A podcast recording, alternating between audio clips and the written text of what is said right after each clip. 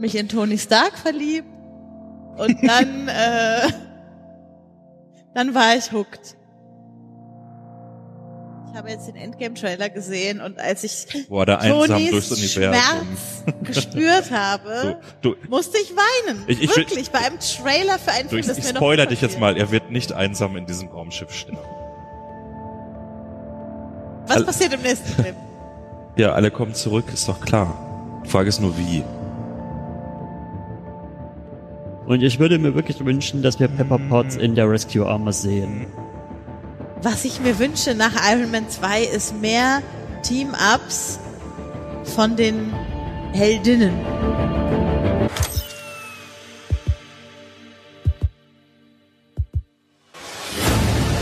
Ich würde mir eigentlich wünschen, wir hätten jetzt so zwei, drei Filme, die jetzt in diesem halben Universum spielen. Das Ja. heißt, also jetzt eben mal nicht so die große Revenge, sondern mal wirklich zu gucken, okay, was würde denn mit einem Universum eigentlich passieren, wo, wo die Hälfte weg Das- ist. Also es ging ihnen natürlich hier darum, in den allerersten Minuten klar zu machen, wir sind jetzt hier bei Game of Thrones Niveau angekommen, keiner ist mehr safe. Äh, glaubt nicht, dass wir hier nicht komplett über Leichen gehen. Und das ziehen sie ja in der Tat Ja. zum Schluss auch durch, auch wenn wahrscheinlich nicht in der Zukunft. It's time for the Tony to end. Er muss sich für Spider-Man opfern. Ja. Alles andere ist ja Ja. Quatsch. Rejoice! Was ich wirklich ätzend finde, sind diese, wir lassen Superhelden mit Supervillains durch eine Stadt prügeln und alles geht kaputt. Ich habe das so tausendmal gesehen. Es ist so unoriginell. Es ist so ultra boring.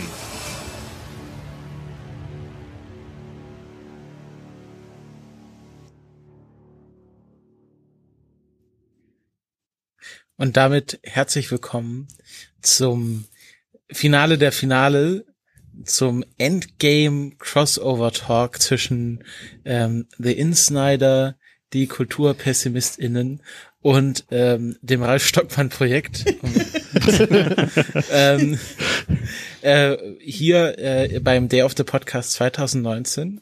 Ich begrüße zum erst, äh, zu- zuerst unseren Gastgeber, den Max Snyder. Hallo. Hallo Christopher. Ähm, äh, zu seiner äh, Linken sitzt die Rebecca. Hallo. Äh, zu ihrer Linken sitzt der Erik. Hallo, und ich frage mich, warum wir überhaupt hier noch sitzen. In dem Supercut wurde doch alles gesagt. Wir waren verdammt gut, oder? Ja. Das dachte ich gerade auch so. Erstaunlicherweise, ja. Wie soll ich euch nicht vorstellen oder was? Doch, doch. Und unser Moderator Christopher Genau. am Technikpult. Genau. Und und die Stimme aus dem Off, äh, Ralf Stockmann. Hallo. Ja, ähm, wir haben uns hier zusammengefunden, um ähm, Liebe das, Gemeinde. liebe, liebe, liebe Internetgemeinde, um das Ende einer Ära oder ist es das Ende einer Ära, das werden wir wahrscheinlich auch noch besprechen, hier zu diskutieren. Es geht um auf jeden Fall mal das Ende von Phase 3 des Marvel Cinematic Universe, ähm, nämlich um den Film Avengers Endgame, der Anfang dieses Jahres äh, in die äh, Kinos weltweit kam. Und äh, dort sind wir alle hingepilgert ähm, und haben vielleicht den Film auch danach nochmal gesehen und ähm, haben jetzt hier eine große Liste mit verschiedenen Themen. Und aufmerksame Hörerinnen und Hörer dieses Formates werden wahrscheinlich wissen, dass wir das schon öfters gemacht haben. Ähm, dass wir einerseits früher Star Wars Filme besprochen haben, was wir wahrscheinlich Ende dieses Jahres auch wieder tun werden. Ähm, und dass wir ähm, im Ende 2018 uns auf dem ähm, Kongress zusammengefunden haben und dort über alles, was vor Endgame kam, gesprochen haben. Und das ist jetzt sozusagen der Anschluss, die Anschlussveranstaltung dazu. Ähm, der Rest ähm, was wir davor besprochen haben, ist prüfungsrelevant. ähm, Wird abgefragt. wird abgefragt, ist auf jeden Fall vorausgesetztes Wissen für die Besprechung, die wir jetzt hier abhalten werden.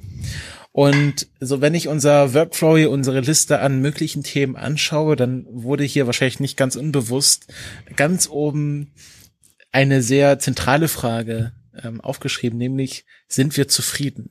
Bevor wir die beantworten, ein Hinweis für alle, die das erste Mal so einen Talk von uns hören. Gnadenloses Spoilern. Genau. Also es, Man muss es einmal gesagt haben. genau, wie, also wie, Nicht nur von Endgame, sondern Genau. auch alle anderen. Der also Film ist jetzt auch schon wie weltweit. draußen? Seit zwei Monaten. Ja, aber man muss es einmal so. gesagt haben, jetzt Ja. sind wir fertig mit genau. dem Thema. Also So. wir- wir- solltet MCU und alles, was davor Wir, kam. wir spoilern a- gesehen alles. haben, Also auch, auch Game of Thrones und Star Wars und alles andere. Ja. Die Bibel. Sind wir zufrieden? Ja, Wer antwortet zuerst? Max Snyder sagt ja. ja, Du bist zufrieden? ja. Kannst du noch zwei, drei Worte dazu sagen? Ähm, Nein. ja, kann ich. Also ähm, beim zweiten Mal gucken, äh, jetzt vor einiger Zeit, da, äh, wie sage ich so nett, ähm, saß, war es sehr gemein gegen Ende des Films saß jemand da und hat Zwiebeln geschnitten und äh, alle weinten. Also es war, es hat mich emotional noch mal härter getroffen irgendwie äh, und auch während des Films schon so so äh, hat einer am Tränenventil gedreht, hatte ich das Gefühl so, weil man schon irgendwie wusste ja, was was auf einen zukommt und ähm, ich hatte ansonsten auch beim, beim ersten Mal gucken äh, so den einen oder anderen äh, Yes äh, Checklist äh, guter Fanservice Moment äh, Situation oder so. Ja, das äh, tolle Szene. Äh, danke. Äh, weitermachen. Tolle Szene, gerne wieder. Genau. Soll ich gleich weitermachen, weil ich links daneben sitze? Mhm. Also ich finde, man muss diese Frage zweiteilen. Äh, die Frage, ob ich zufrieden bin. Nämlich in die Frage, finde ich, dass es ein gutes Season-Finale der Serie äh, Marvel Cinematic Universe war und ob ich finde, dass es ein guter Film war. Tatsächlich würde ich, glaube ich, beide Fragen mit Ja beantworten, aber ich finde trotzdem die Trennung wirklich wichtig, weil ich äh, für beides sehr unterschiedliche Argumente zu Rate ziehen würde. Also ich äh, würde auf jeden Fall sagen, es ist ein gutes Season-Finale, weil äh, da werden wir sicher im weiteren Verlauf der Sendung noch drüber sprechen. Ich finde, dass äh, gerade manche ähm, so Fadenenden, die locker im MCU-Raum rumschwebten, sehr schön zusammengeführt Oh ja. wurden in diesem Film. Ähm, und das auch nicht unbedingt auf die Art und Weise, die ich als allererstes erwartet hätte, dass es so passiert bei diesem Film, obwohl wir, wie wir im Intro gehört haben, einiges ganz gut vorausgesehen haben. Ich finde aber auch, es war ein guter Film, unabhängig ähm, davon, dass es ein gutes Season-Finale war, weil äh, ähnlich wie du, ich emotional wirklich sehr äh, mitgerissen war von von vielen Szenen, weil ich äh, finde, dass sie einfach einen, einen spannenden Film hingelegt haben, einen Film, bei dem erzählerisch ganz viel passiert, womit sie mich überrascht haben und äh, ich bin nicht uneingeschränkt zufrieden, aber doch äh, sehr, sehr doll und das ist eigentlich mehr, als ich erwartet habe, dass ich hier hinterher sitzen würde. Erik, ich gebe weiter. Bei mir, ich sage mal so, hat die Antwort sehr geschwankt in dem in der ersten Woche, nachdem der Film rausgekommen ist, von sehr und ich sag mal so, also ich habe den Film in der Mitternachts-PV geguckt und das ist halt, da waren alle noch doch sehr angespannt, also da war die Stimmung sehr angespannt. Ja, was wird das jetzt? Kriegen sie es hin? Kriegen sie den Stunt gepult? Und deswegen war danach, ob der Anspannung vielleicht davor und zwar auch nicht wirklich Stimmung im Kinosaal aufgekommen bei dem ersten Schauen. War danach die Stimmung bei mir auch verhalten, weil ich hatte nach dem ersten Schauen so ein paar Probleme mit dem Film. Gerade mit dem Mittelteil, wo ich dann auch gesagt habe, was ist das jetzt gewesen? War das jetzt Fanfiction, the Movie? Ich war nach dem ersten Schauen zum Beispiel nicht wirklich, da können wir dann auch nochmal genauer drüber diskutieren, zufrieden, welche Zeiten sie sich ausgewählt haben für die Zeitsprünge. Und dann bin ich eine Woche später nochmal reingegangen also nochmal OV wieder und aber mit, mit äh, also hier 4K-Projektion und alles mögliche, 4K-Laserprojektion und da war die Stimmung komplett anders. Da ist der Kinosaal total mitgegangen, es, es wurde gejubelt in den entsprechenden Szenen, Ja, es wurde ich auch. geschrien und geweint in den entsprechenden Szenen. Da war die Stimmung schon viel lockerer und weil ich wusste, was kommt, konnte ich mich besser darauf einlassen. Also mir ging es eigentlich ähnlich wie Christopher nach Episode 7, dass ich erst nach dem zweiten Mal sagen konnte, ja, das war gelungen, ja, sie haben die Landung hinbekommen. Nach dem zweiten Gucken haben sich schon einige Kritikpunkte von mir nach dem ersten Gucken abgemildert und ich konnte mit einem besseren, also mit einem anderen Auge drauf gucken. Ich habe immer noch ein paar Problempunkte, die der Film hat, gerade was so Fettshaming und so Geschichten angeht, aber da kommen wir später noch drauf. Mm, Also, ich war auf jeden Fall nicht enttäuscht von dem Film. Ähm, er hat im Grunde das gemacht, was ich ähm, erwartet habe, dass er machen sollte, damit quasi äh, jetzt diese dieses große Vor Vorhaben MCU erstmal zufriedenstellend abgeschlossen werden kann. Ähm, in der Detailausführung, klar, kann man sich da noch ein bisschen drüber streiten, ob das jetzt so gelungen war. Aber ich finde gerade, wenn man sagt, okay, die Geschichte von Iron Man und Captain America, was ja so die zentralen Figuren ähm, dieses äh, ersten Großabschnittes waren. Also ich weiß gar nicht, was jetzt die, der Überbegriff, es gibt halt die Phasen, was ist also die Epoche des MCUs, die Epoche 1 des MCUs. Ähm, und Zeitalter. Zeitalter. das ist Zeit, schön. genau, das erste Zeitalter, das Zeitalter von Captain America und Iron Man, ähm, wo äh, diese beiden Figuren zu einem Abschluss geführt wurden, der ihren, ihnen beiden würdig war. Und wo ich finde, dass ich, ähm, dass sie es auch eine sehr schöne Umkehr der Ausgangssituation hatten. Also wir hatten ähm, Captain America, der sich für sein Land opfern wollte, der einfach aus, seiner, aus der Gutheit seines Herzens ähm, die Welt in Ordnung bringen wollte und sie vom Bösen befreien wollte. Und er hat am Schluss äh, quasi den Altersruhestand bekommen. Und wir hatten Tony Stark, der am Anfang ein Playboy äh, war, der einfach nur das gute Leben genießen wollte, der sich am Schluss dann für alles geopfert hat und, und wirklich sein eigenes Paradies auf und das gute Leben, was er dann am Schluss hatte, aufgegeben hat, um, um äh, sich quasi für äh, den Rest oder die andere Hälfte der Menschheit zu opfern ähm, und natürlich ganz besonders für Peter Parker zu opfern, da kommen wir später nochmal drauf. Ähm, und ich finde, das ist quasi ähm, in den Worten von George Lucas, it's like poetry, it rhymes. Und du, Ralf? Ja, ähm, mich hat der Film sehr überrascht, weil ähm, äh, wenn man nüchtern drauf schaut, er eigentlich ja schon, das hat ja auch unser Intro so ein bisschen gezeigt, eigentlich nahezu alle Erwartungen dann äh, äh, voll bestätigt hat. Also es gab äh, jetzt gar nicht so die, die rasend großen Überraschungen, wenn man sich so die ganz großen Plotpoints quasi anguckt. Ähm, was diesem Film aber gelungen ist, als wirklich ersten Film vom, vom MCU überhaupt, den ich gesehen habe, ist, äh, ich, ich habe geflennt wie ein Schoßhund.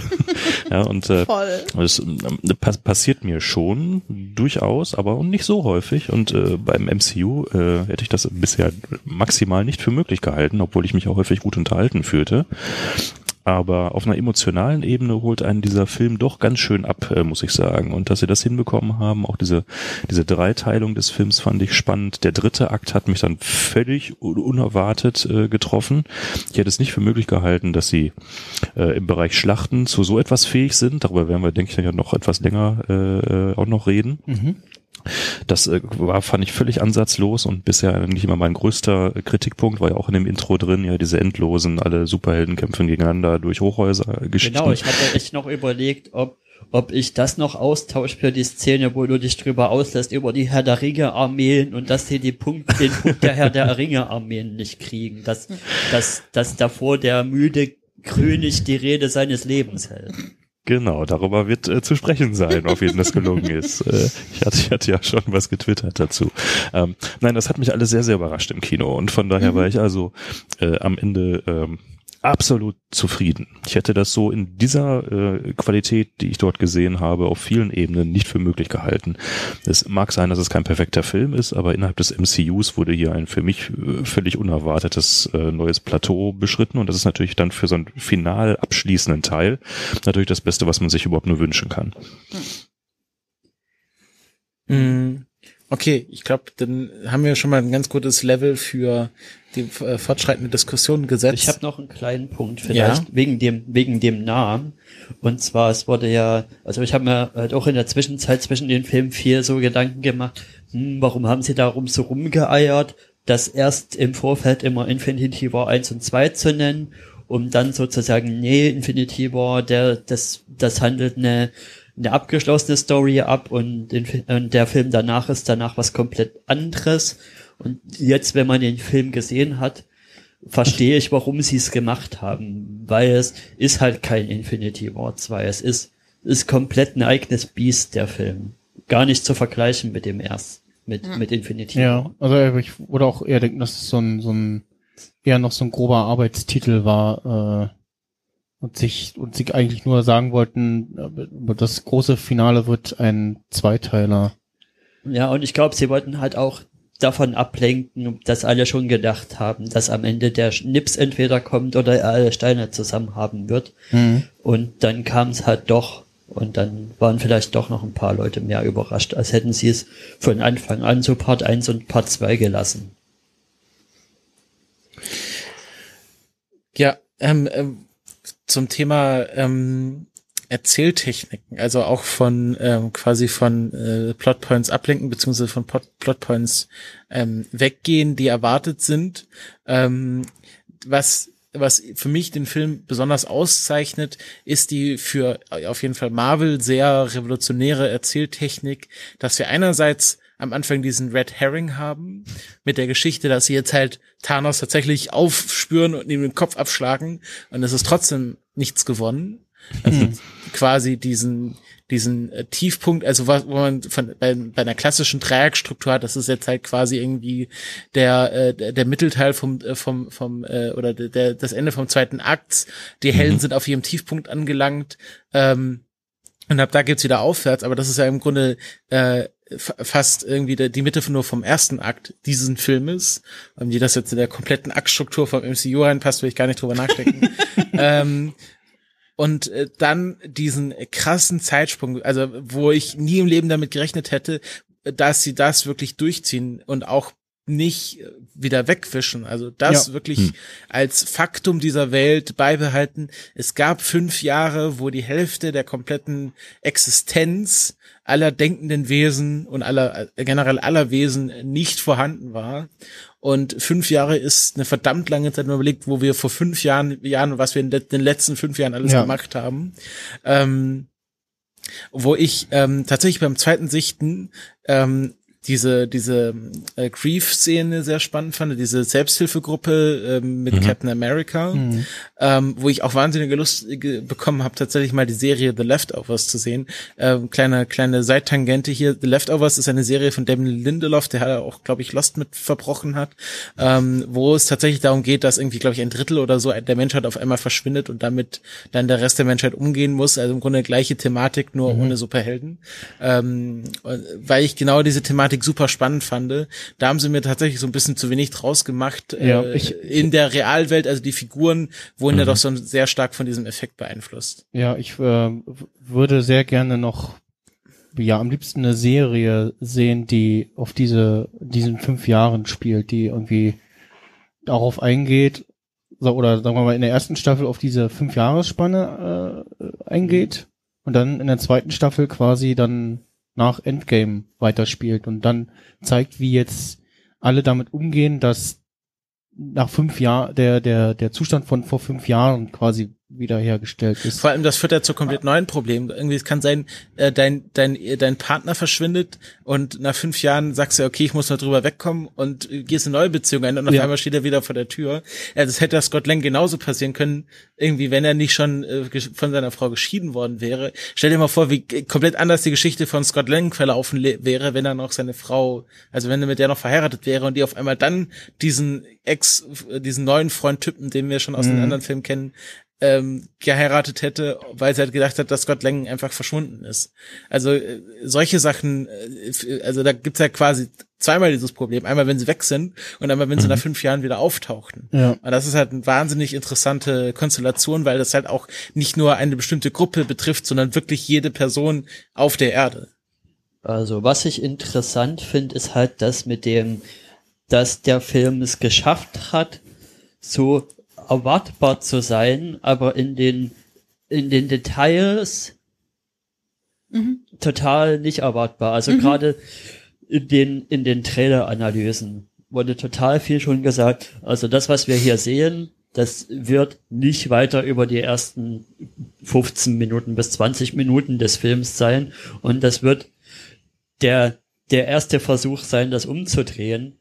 Und das war es ja auch. Aber der Punkt, woran und worum es und wie es gescheitert ist, das ist zum Beispiel eins der Details, die so total überraschend kam. Und Mhm. ich hätte auch nie, ge hätte Thanos nie zugetraut, so clever zu sein, irgendwie zu sagen, ja, ich habe jetzt hier diese echt mächtigen Steine und jetzt nachdem mein Ziel erfüllt ist, bieten die eigentlich nicht mehr als irgendwie Verlockung. Deswegen muss ich die Mhm. jetzt nutzen, um sie zu zerstören. Das ist, Vor allem das er so hat- er hat- brillant geschrieben. Er hat, er, hat auch, er hat auch vor allem genau richtig vorausgeahnt, dass die Steine das, ein, das einzige Werkzeug sind, um das, was er getan hat, rückgängig zu Ja. machen.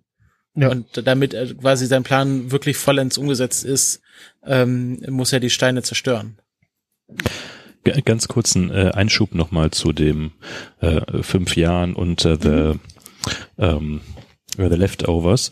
Äh, wenn man an solchen prinzipiellen Setups interessiert ist, was ein unbedingter äh, Schaubefehl ist, ist äh, The Returned von 2012 Mhm. aus Frankreich allerdings. Ah, also bloß nicht das amerikanische Remake, sondern das französische, das französische Original. Das habe ich glaube ich wirklich französisch mit deutschen Untertiteln äh, gesehen. auch Ich kann irgendwie überhaupt kein Französisch. Le Revenant oder so. Ja, genau. Das, das lief hier damals, glaube ich, bei Watch Ever. Oh ja, und stimmt, das das, ist war so eine wirklich ganz Serie. fantastisch. Und die Musik alleine und der ganze Style und sowas. Also Ja, das ist stimmt. richtig äh, völlig äh, zu Unrecht. Obwohl, also es hat schon für ziemliches Hallo gesorgt damals. Also nicht so, dass das jetzt völlig Insider-Wissen wäre, aber da wird sowas genau durchdekliniert. Leute kommen plötzlich zurück, die seit Jahren tot waren und äh, tun so, als ob nichts geschehen wäre. Das ähm, ist schon sehr cool. Okay, Entschuldigung für den Einschub. Ist ja vollkommen richtig. Ich finde, wenn wir uns das angucken, was uns dann doch erzählt, also die fünf Jahre werden uns ja nicht erzählt. Was Ja. ich irgendwie einen genialen Schachzug finde, auch wenn ich super spannend fände, was da passiert. Aber in der Zeit direkt danach finde ich auch spannend zu sehen, dass wir ja sehr unterschiedliche Arten vom Umgang mit Trauer erleben bei den Leuten, die noch da sind. Also Natascha, die verzweifelt nach einer Aufgabe sucht und irgendeinem Weg irgendwie das Ganze wieder hinzukriegen und die sagt, äh, ich kann nicht aufhören, weil wenn ich aufhöre, dann sucht niemand mehr, so nach dem Motto. Also die da wirklich äh, verbohrt ist. Also das ist ja so ein, so ein, ein typischer Umgang mit Trauer irgendwie. Ja. Und wir sind jetzt fünf Jahre danach sozusagen.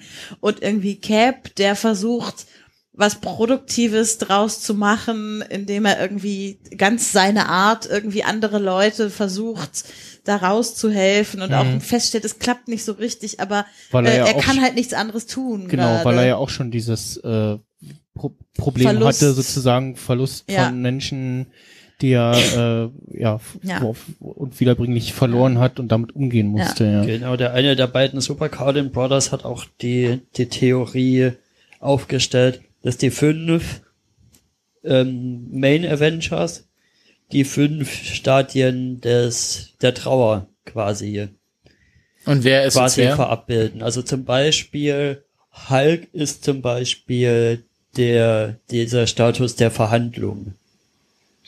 dass man versucht, das zu verhandeln, weil, weil er ist ja mit sich selbst in Verhandlung. Er denkt zwar, er hat sie überwunden, aber eigentlich ist er noch mit sich selbst, also Bruce Banner mit Hulk noch in der, Verwand in der Verhandlung.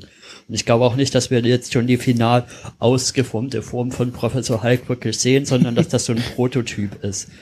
Wie, wie, wie die erste Form von Garnet, die sich da formt. Das Mhm. wird sich noch, Universe. das wird sich noch mal me- mehr in sich festigen. Mhm.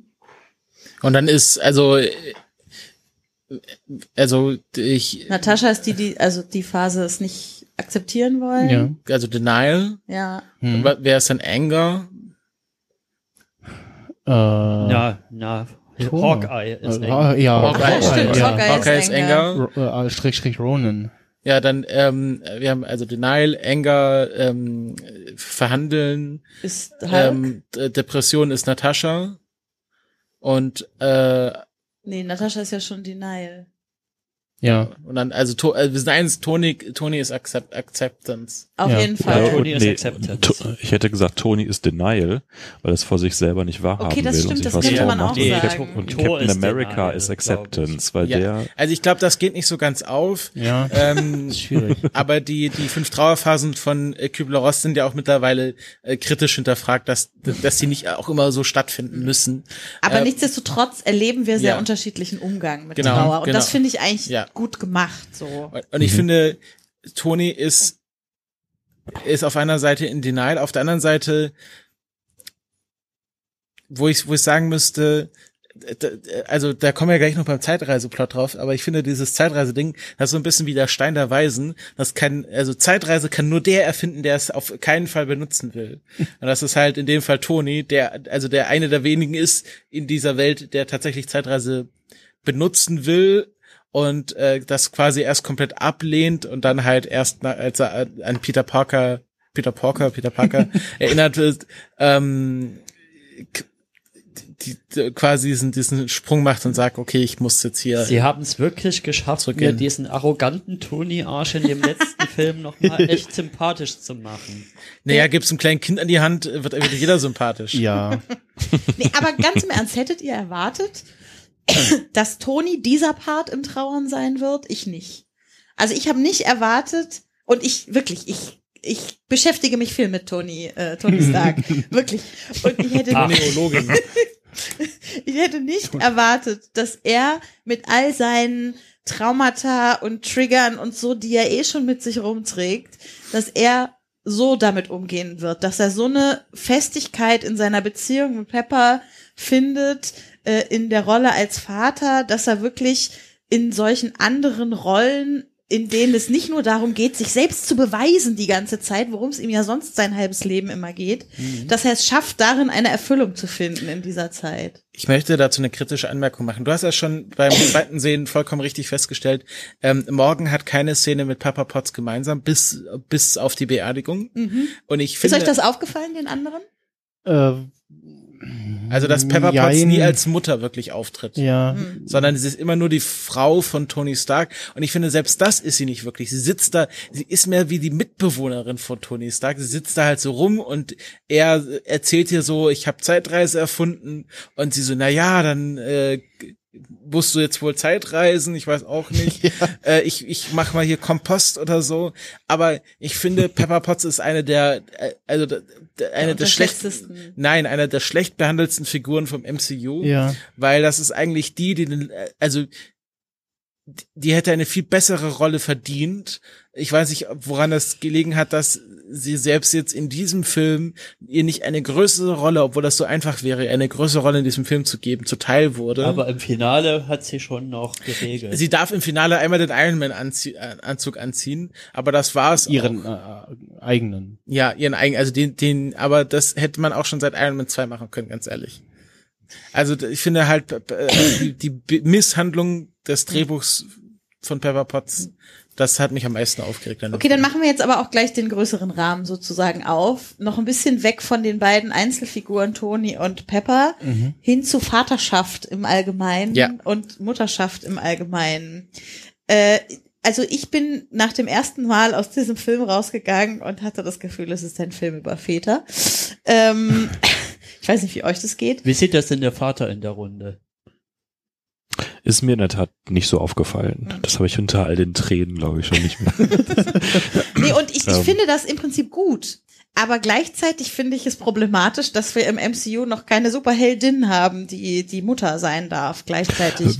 Aber wie viele Väter haben wir denn? Also wir, Wir haben haben, Thanos. äh, Hawkeye, wir haben im Prinzip Thanos, ja gut, wir haben Wir haben Tony, Scott aber ansonsten Äh, Scott? Äh, Scott. Also Scott Lang. Ant-Man. Ja. stimmt Scott, ja. Mhm. Ähm, Wir haben Tony quasi als doppelten Vater, also einmal für Morgan und einmal für Peter Parker. Mhm. Also Und, und auf anderer Seite auch noch als eine Figur mit Vaterkomplex. ja, also der von, Stimmt. der genau, der auf Sein seinen Vater. eigenen Vater trifft und da nochmal Mhm. Sachen ähm, umhandelt. Übrigens alles, alles sehr schön. Das war aber auch irgendwie, Ja. also, äh, Entschuldigung, dass ich springe, aber es geht ja um Vaterfiguren. ja, Die- Der, der ganze Plot Tony und sein Vater, das war doch auch völlig MCU-unlike, oder? Das, Also, das war, das, das, hätte, das hätte ich mir jetzt so in keinem anderen Film vorstellen können, das Wobei der mir beim, beim ersten Gucken echt das meiste Augenrollen mitgemacht hat. Wirklich? Von wegen. Jetzt ist es aber total Fanservice hier. Hm, fand ich ja, nicht. nee. Also das war, das war ja nicht so irgendwie, dass man sagt, Also- haha, jetzt ist hier der, der alte Stark. E- Erinnert ihr euch noch, der hier das, das Schild von Captain America, das war doch eher so, Mhm. ähm, okay, das ist eine awkward Situation. Tony trifft Mhm. jetzt hier auf seinen Vater, aber dafür wird man nicht verraten, Also- dass er sein Sohn ist. Was sie ja an diesen, Ja. an diesen ganzen Zeitreise-Dingen gemacht haben, ist quasi zu zeigen, okay, das ist, also bei jedem Charakter zu zeigen, okay, das ist der Trouble, der jetzt dadurch entsteht, dass die, der, diese Figur diese Zeitreise an diesen Punkt Mhm. macht und quasi auf ein Problem trifft, das jetzt wirklich auf ihn auch gemünzt ist, sozusagen, ne? Also, und ich Aber- finde aber so schön, dass es am Ende gar nicht so sehr ein Problem ist, sondern sondern, also du hast gesagt, Tony, es ja. ist eine awkward Situation, ist es auf jeden Fall. Tony weiß überhaupt nicht, was er tun soll. Das liegt ihm ganz fern, nicht zu Mhm. wissen, was er tun soll. Ähm, das überfordert ihn endlos, nicht zu wissen, was er tun soll. Aber es macht es so sincere, so, so ehrlich irgendwie diesen Moment, Ja. in dem er auf diesen Vater trifft und äh, irgendwie versucht, aus dem rauszulocken, äh, Worte darüber, dass er sich freut darüber, Mhm. ein Kind zu kriegen und so, weil er genau weiß, ich brauche jetzt für mein Seelenheil, dass der das irgendwie sagt mhm. und so. Also das ist äh, wunderschön. ja, und wahrscheinlich auch, hat, hat er ja sicherlich auch so ein bisschen die Angst, dass sein Vater ihn erkennt, sozusagen. Hm. Es gibt aber doch eine Mutterszene, die, die ich herausgreifen muss. Aber es ist halt auch nur die eine, leider in dem Film. Und die mir halt beim, beim ersten Mal schauen genauso ein Augenrollen gemacht hat. Und das ist halt die Thor-Freier-Szene.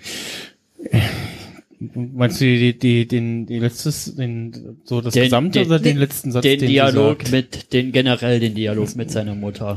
Und dass sie erkennt, dass er ja, und nee, ich, ich fand das, ich fand das Mm. wirklich zu Fanservice Nein, ja, nicht fand ich. Also bis auf den letzten Satz mit, ist doch mal auch ein Salat. Äh, Ja, äh, ja nee, ich glaube, Eat your salads, hast ich, du gesagt. ich glaube, das ist, ich, your vegetables. ich glaube, bei, bei Thor ist das halt so ein, ein, äh, es ist ganz lustig, es ist ein, ein Gottestod-Problem, aber er ist selbst der Gott. Ähm, also er, er verfällt halt in so eine total nihilistische Haltung nach dem Motto, ähm, okay, ich habe ich hab die ganze Zeit geglaubt, äh, ich habe die ganze Zeit an Gott geglaubt und der Gott war ich. Also ich habe die ganze Zeit an mich geglaubt, dass ich allmächtig bin und allgut und das alles schon richten kann mit meinem großen Hammer und meiner großen Axt und äh, äh, wurde jetzt äh, äh, ziemlich hart in meine Schranken verwiesen. Und wenn ich das nicht kann, wer soll es denn sonst können? Und das Einzige, was wir machen können, ist in, äh, in, in, in, Trauer und Depression verfallen. Ähm, also ich weiß nicht, auf welchen Philosophen das jetzt zurückgeht. Hätte ich doch besser beim Philosophiestudium aufpassen müssen. Aber ähm, es ist halt dann diese, diese, diese, diese Erkenntnis so, ähm, Gott ist tot und wir haben ihn getötet und äh, ja, es hat alles keinen Sinn mehr und er muss dann quasi erst von seiner Mutter so ein bisschen äh, darauf äh, besinnt werden, ähm, dass er, dass er ja immer noch äh, Möglichkeiten hat und auch jetzt quasi sich von seinen Fesseln befreit und von diesem Nihilismus in, wieder in geordnete Bahnen gelenkt Ich finde, ja, Thor macht, macht eine mit die krasseste Entwicklung über diese, über seine letzten drei Filme durch und, und mit einer der nachvollziehbarsten, finde ich für mich. Also, ja, weil es eine Coming-of-Age-Geschichte also ist. er, er ist einfach der geschworene Beschützer seines Volkes und dann, dann wird ihm erstmal die, die Heimat weggenommen, dann, dann versucht er sich noch zu retten in der Ausdruck, ja, Asgard ist the people, dann werden ihm die People weggenommen und dann versucht er noch irgendwie das zu richten, indem er jetzt den großen Bösen dann abschlachtet und selbst das bringt ihn nicht weiter. Und Ja, ja, er hat- ich, er hat Gott ich finde, er getötet. hat einen sehr, er hat einen sehr schlüssigen Arc über die Filme und wo er hingeht. Ja. Und äh, ich finde auch, ähm, wo wir gerade bei Thor sind und du hattest ja schon das Fettshaming-Problem angesprochen. Oh Ähm, ja. Oh Ich ja, finde oh das ja. gar nicht so schlimm tatsächlich, weil es ist nicht dieser Witz von wegen, aha, Thor ist jetzt fett geworden, weil er nur noch äh, äh, Overwatch spielt. Nee, das Und, nicht. und äh, er, er ist ja dann nicht so, oh, okay, und jetzt geht's wieder los und jetzt bin ich auf einmal wieder dünn durch meine Tormagie, sondern er bleibt die ganze Zeit über in, in diesem, in dieser Körperform. Bis zum very end, wo Bis er zu Valkyrie sagt, ich muss jetzt hier weiter Genau, und, er, Werk und er, er kämpft ja auch in dieser Körperform. Und es ist ja nicht von wegen, aha, nur weil er fett ist, kann er jetzt nicht mehr kämpfen, sondern es ist er, er ist immer noch Tor und er kann immer noch Blitze schleudern. Ja, aber er Und- kriegt schon so Sprüche an den Kopf geknallt. das stimmt. Ja, Sprüche kriegt er. Das, sind. Ja, aber es ja. ist, aber es und, ist ja und auch, das ist so zum Teil so dieser Haha, guck mal, der dicke. ja, aber es ist ja auch teilweise so dieser, dieser schluffy, äh, Dude Pro. Also Tony nennt ihn ja hier Big Lebowski. Und das ist ja, mehr er sieht so, auch so aus Ja. einfach. Eins zu eins. ja, weil er einfach aussieht wie der Big Mit Lebowski. den Haaren und so. Und den, Das Bademantel? ist, das ist das, der, was er da anhat, ja. Das, das ist der Punkt, warum das auch bei mir mit dem Body-Shaming, wo ich selber auch jetzt mittlerweile betroffen wäre, ähm, das hat mich überhaupt nicht getriggert, eben weil ich das von vorne bis hinten eigentlich als eine äh, knietiefe Verbeugung vor Big Lebowski interpretiert habe, weil es also vom ganzen Look and Feel her so, so darauf angelegt ist. Und wenn man den Film hat, äh, kennt und schätzt und liebt und äh, dann Ein Positives konnte ich dem Ganzen ja sehr abgewinnen und zwar ist, dass wie sehr viel cosplayable, äh, wie sehr viel mehr cosplayable Tor jetzt einfach ist. Du musst einfach irgendeinen Typ auf so einem Metal-Festival hernehmen mit langen Haaren und Bart. Und Wenn es nicht blond ist, kann man es den färben und noch die Sonnenbrille auf und schon ist der Tor da. Mhm. Ja, und äh, ich finde auch quasi die- dieses, er, er musste sich halt erst von seiner, von seiner Beschützerrolle lösen. Also auch so dieses patriarchale Ablegen, was ihm ja quasi auch in die Wiege gelegt wurde. Also er immer so, ja, ich bin jetzt hier der nächste Herrscher über Asgard und das ist ja meine Rolle, weil ich ja auch hier der, der männliche Nachfahre bin. Und er musste das erst lösen und gibt das an eine, an eine schwarze Frau ab und sagt, hey, ähm, ich bin vielleicht nicht der Richtige, aber du bist viel besser und mach du das doch mal. Und ich gehe hier auch weg und lass dich mal hier Asgard beherrschen. Und das so geil. New Asgard. So geil. New Asgard. Oh, Gänsehaut. und und auch quasi quasi diese also er legt da seinen Narzissmus zu, in Teilen ab und auch sein also er, er wie nennt man das im Deutschen so er humbelt sich selbst er macht sich selbst kleiner oder er, er, also er, er steigt halt von seinem hohen und metaphorischen Ross ab und erkennt für was er eigentlich wirklich gemacht ist und er, er gesteht sich auch selbst ein, dass er halt einfach kein Herrschertyp ist aber, und lieber mit Star-Lord und äh, den Asgardians of the Galaxy äh, durch die durch das Universum reist und Abenteuer erlebt und dass es auch gut ist und dass es auch nichts Verwerfliches ist und dass er das auch mit, mit dem Pummelbauch machen kann. Ich finde das auch insgesamt ein interessantes, eine interessante Metapher, so von, wo ich noch nicht so richtig sicher bin, wofür das entstehen könnte, mit dem, dass die Asen jetzt ja nicht mehr in, irgendwo in Asgard leben, sondern darauf zeigbar auf der Erde. Das muss irgendwas mit Entgöttlichung oder Entmystifizierung zu tun haben. Irgendwie sowas muss da drin stecken. Vom Mythos zum Logos. Ich meine, das spiegelt ja Thors Entwicklung Ja. auch Ja. im Prinzip. Ja, ja, genau, ja, stimmt. Er spiegelt auch die gesamte Entwicklung des MCUs. Also in Tor 1 war Asgard halt diese, diese Stadt im Himmel und äh, bei Tor 3 war es dann einfach äh, irgendeine Weltraum-City, die zerstört wurde und Ja. dann fliegen sie mit dem Raumschiff rum. Bei euch ist es Wissenschaft. Äh, bei euch ist es Magie. Bei Ja. uns ist es Wissenschaft. Und hier ist es wohl, wo sich die beiden treffen. Ich fand das damals so z- ein ziemlich cheesiger Satz, aber das ist Deswegen habe ich ihn nochmal gebracht. In welchem Film war das? Tor 1. Tor Im ersten eins. Tor. Ähm, wenn wir Ich kann, kann ich noch kurz Ja, einen kleinen. Sidestep machen? Ich habe hab nämlich noch eine Frage an euch, wie ihr das eigentlich seht, und zwar mit Szenen in Trailern. Ich, ich habe da mal so die, die Meinung gehört, ja, Trailer gehören Stand 2000, das war noch schon noch 2018 zum zur Movie-Going Experience. Und deswegen kann man auch Trail äh, Szenen im Trailer machen, die im Film gar nicht mehr vorkommen oder irgendwie den Einstieg verkürzen. Wie seht ihr das? Würdet ihr das ähnlich sehen oder seht ihr das problematisch, dass zum Beispiel die Szene mit dem mit dem Klicker nicht im Film überhaupt noch mal Welcher vorkommt? Klicker? Die die im Post-Credit von von Captain äh, Marvel ist und Nee, von Ach, du meinst Endgame, den äh, von Pager. Infinity War, oder? ja, Ja, den, den mit den dem Pager. Pager. Und auch, wie sie da ankommt und fragt, wo ist Fury? Das taucht ja, Ja, im, stimmt. Das, das, sind einige Szenen, Aber es taucht ja in den Filmen auf, halt in den Post-Credit-Scenes. ja, es taucht zwar in der Post-Credit-Scene vom Film auf und im, und im Trailer ein paar Szenen, aber der, der zeitliche Zusammenhang im Film wurde halt, also in, in, in, in, in Endgame wurde ja schon gerafft, also da hat man zwar dann im Kopf, Ja, ich finde das jetzt nicht so relevant. Die, das sind die Szenen, die müssten jetzt kommen, die da im Trailer sind, die haben sie jetzt aber rausgelassen. Ich finde, ich finde das nicht so relevant. Es wurde ja im, in, in der Post-Credit-Scene von äh, Captain Marvel etabliert, dass, dass sie da jetzt auch im Endgame-Teil da sein wird. Und das ist völlig legitim. Ich meine, der, End, der Endcredit von äh, Iron Man 1 hat das gesamte MCU gelauncht. Ja. Von dem her kann man das auch Ich machen. dachte, du sagst jetzt aber, gespoilert. aber eigentlich muss man, muss man da halt schon Captain Marvel gesehen haben, um, um das. Na klar, na, wahrscheinlich, na, ja. natürlich, das ist, das ist, das so will, funktioniert das MCU. äh, That's how, that's how shit works. Äh, alles ist prüfungsrelevant, sag ich doch.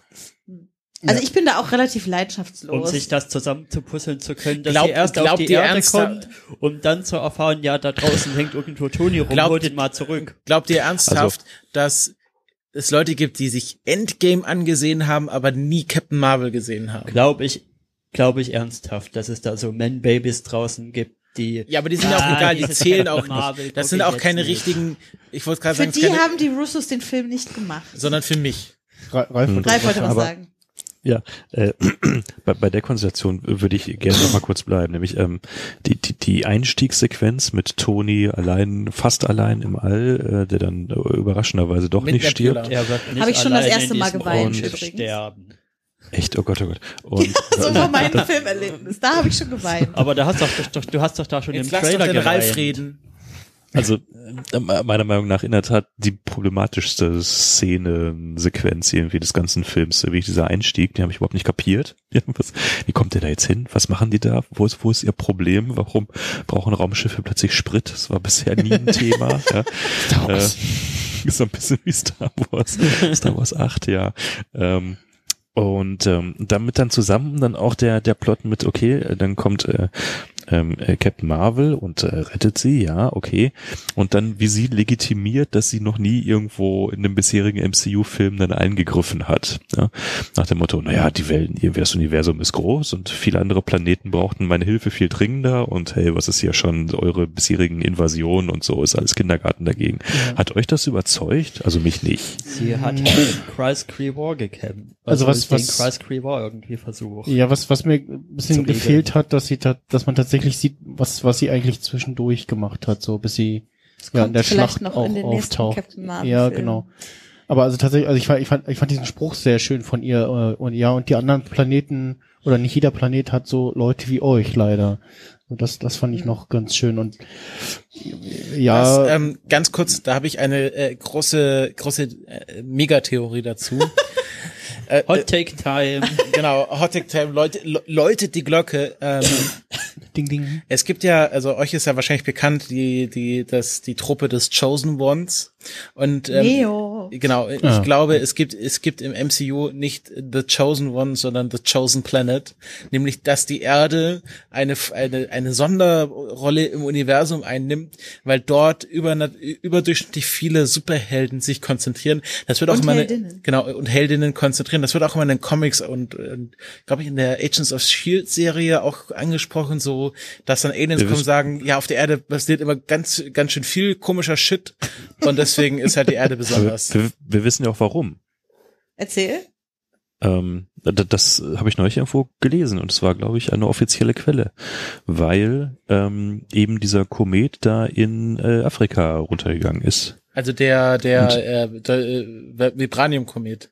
Ja, ganz genau, weil das halt irgendwie doch ultra selten ist in der Galaxie, dieses äh, äh, Metall überhaupt oder dieser äh, Stoff und äh, dass er seitdem also quasi die äh, entsprechenden Mutationen quer auf der Erde so befeuert und darum gibt es so viel Aber Iron Man ist ja keine Mutationspotenzial. Mutation.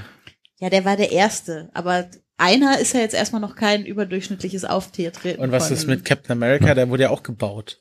Ja, aber er ist der Einzige, bei dem es geklappt hat. Ja, okay, gut. Ja, ich, ich Und schon. ne, wer weiß, wo diese, äh, ob Aber diese ganzen Substanzen dann dann nicht auch wieder daraus abgeleitet sind. Also ich, ich sag nur, das war so irgendwie eine Erklärung, die ich neulich irgendwo gelesen hatte. Und Ja, aber das- kam aus einer also halboffiziellen dann Quelle, warum in der Tat äh, Ich die würde auch Erde gern was sehr sagen stark aber, aber ist. Äh, das, das, also ganz kurz noch auf die Theorie von Ralf äh, ein- einzugehen, das passt ganz gut äh, mit dem, was sie in Agents of Shield ja erzählen, mit diesen äh, Kristallen, die, äh, wenn du mit denen, wenn die zerfallen und du mit dieser Wolke in Berührung kommst, dann äh, wirst du entweder zu Stein und zerfällst äh, oder äh, du bist der Aber, Auserwählte. aber nee, aber nee, nee, nee, nee, nee, nee, nee, nee. Das ist nochmal, das ist ein ganz anderes Fass, das ist ein ganz anderes Buch, das ist ein ganz anderes Lagerhaus.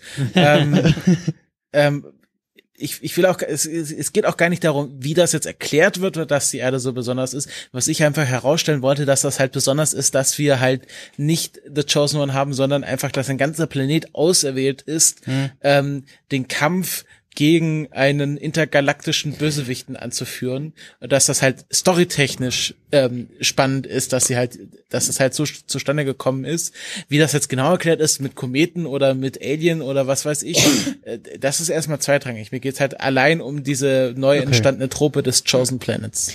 Und um nochmal auf Ralfs Ausgangsfrage zurückzukommen, ich weiß tatsächlich nicht, ob mich diese Erklärung zu 100 Prozent überzeugt. Auf jeden Fall gefällt es mir nicht, weil, weil ich doch, also wenn ich Kritik an diesem Film äußern will, dann, dass es mir viel zu wenig Captain Marvel war. Also Ja. ich, äh, ich hätte, also natürlich ist es auch eine gebrochene Erwartung. Die Post-Credit-Scenes der letzten beiden Filme äh, haben mir äh, das Geschenk ausgebreitet, Captain Marvel wird Ja, jetzt die Welt also- retten.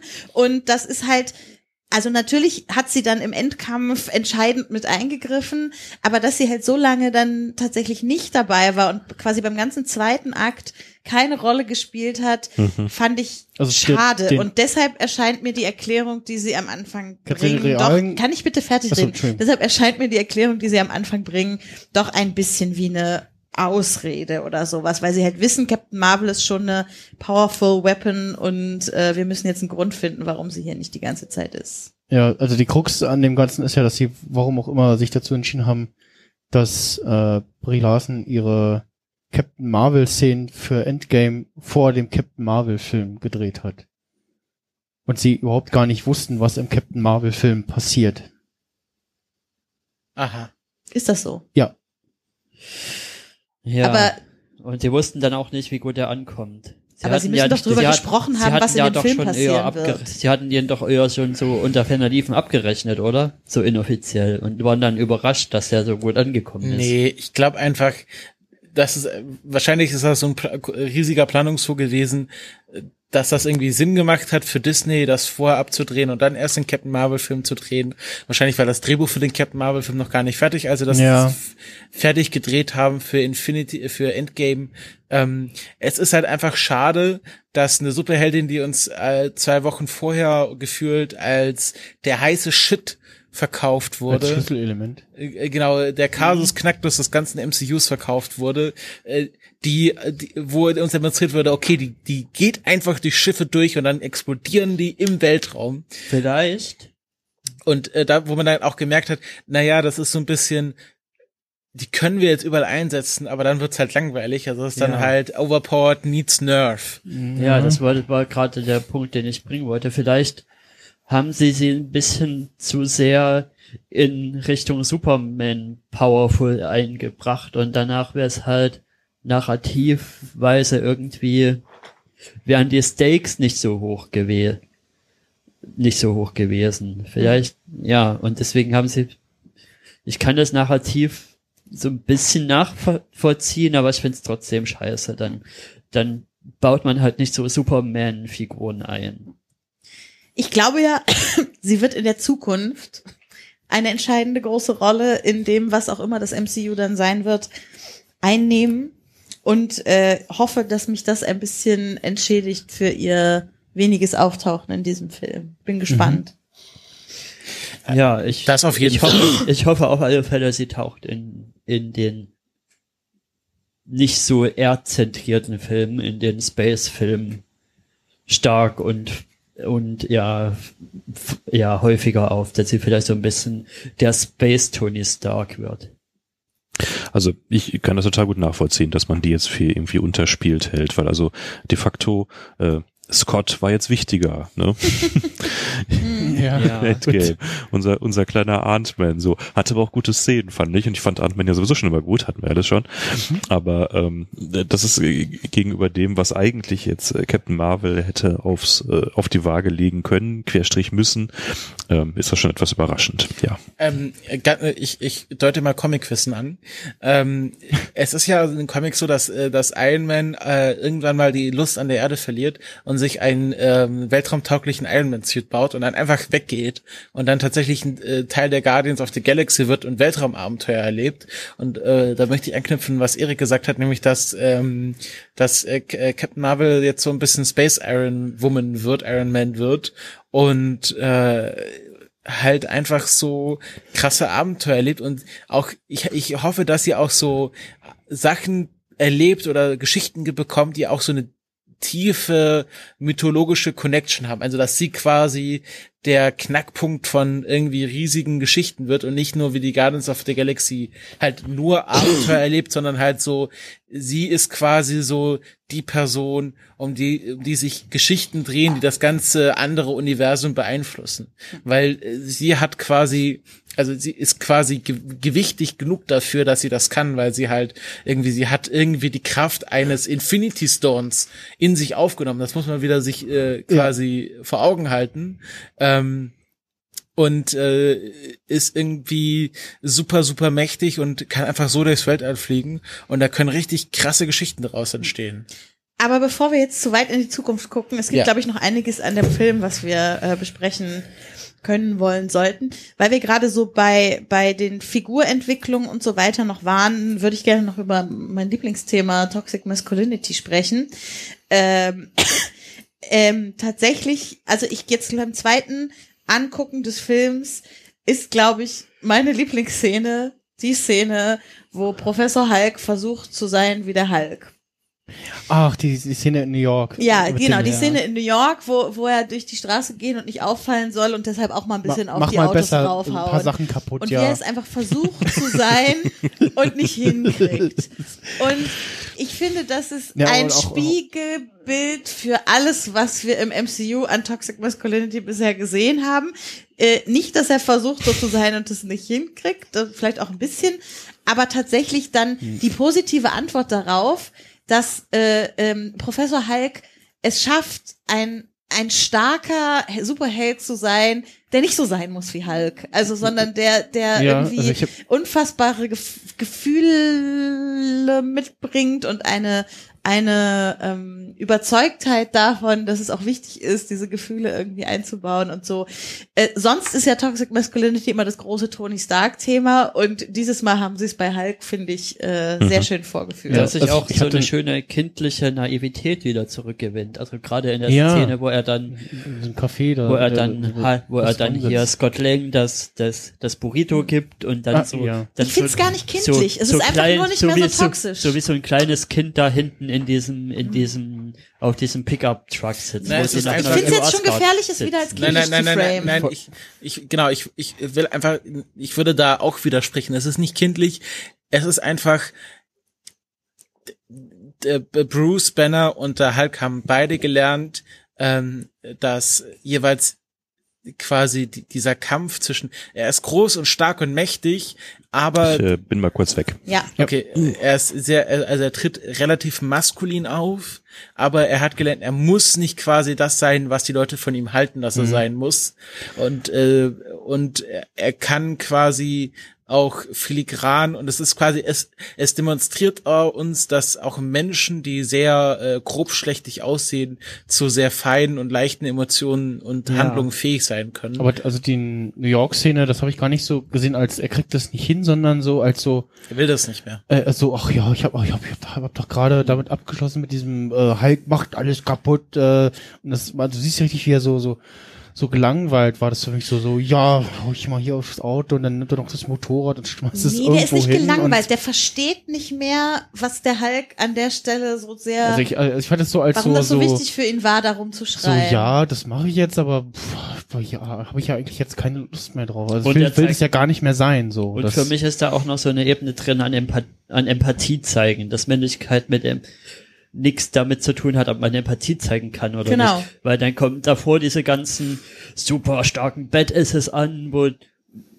da gehört Gamora, äh, na, nicht Gamora, sondern Nebula auch dazu, die so sagt, äh, da steht sitzt ein Vollidiot im, im, in the driveway. Und, und dann kommt da Rhodey an, der so mit der typischen, typischen brachialen Bumm Landung ankommt und Und Scott ist ja auch ein, ein sehr unmännlicher ähm, Superheld. Also ja, er ist halt einerseits ist halt Ant-Man, aber er ist ja äh, äh, gerade ich fand in Iron Man äh, in Ant-Man 2 war er so niedlich und so er hat sich so rührend um seine Tochter gekümmert Mhm. und er kommt auch mit seiner Ex-Frau super aus und er kann es auch akzeptieren, dass seine Ex-Frau jetzt einen neuen Freund hat und er kommt auch mit mit Ja, dem raus und da ja. musste er nicht irgendwie so Männlichkeitsklischees raushängen lassen und äh, irgendwie, das kann Nebula irgendwie nicht verstehen, dass Scott Lang irgendwie einfach mal in der Sonne chillen will und sein Taco essen will. Und, und Roddy kann das auch nicht verstehen, weil er halt so ein Military Guy ist. Und dann kommt halt der Hulk und gibt ihm halt was von seinem Mittagessen ab. Und äh, äh, das irgendwie so aus einer Gechilltheit heraus. Ähm, und ich finde einfach der der Hulk oder Professor Hulk ruht jetzt einfach in sich selbst und ist quasi ausgeglichen und ist auch quasi hat sich selbst akzept, äh, zu akzeptieren gelernt. Also es ist ja, ich finde auch der Hulk hat sehr viel mit Charme zu tun. Also es, es ist äh, also mit ich, Charme oder mit Charme? Charme. früher mit Charme, jetzt mit Charme. Ähm, so. ähm, weil äh, ich glaube, dieses, der Hulk, der, äh, äh, ich glaube, Bruce Banner wird, wird zum Hulk, weil er wütend wird. Ich glaube, das ist nämlich so eine kleine Lüge, die er uns immer vorgelebt hat.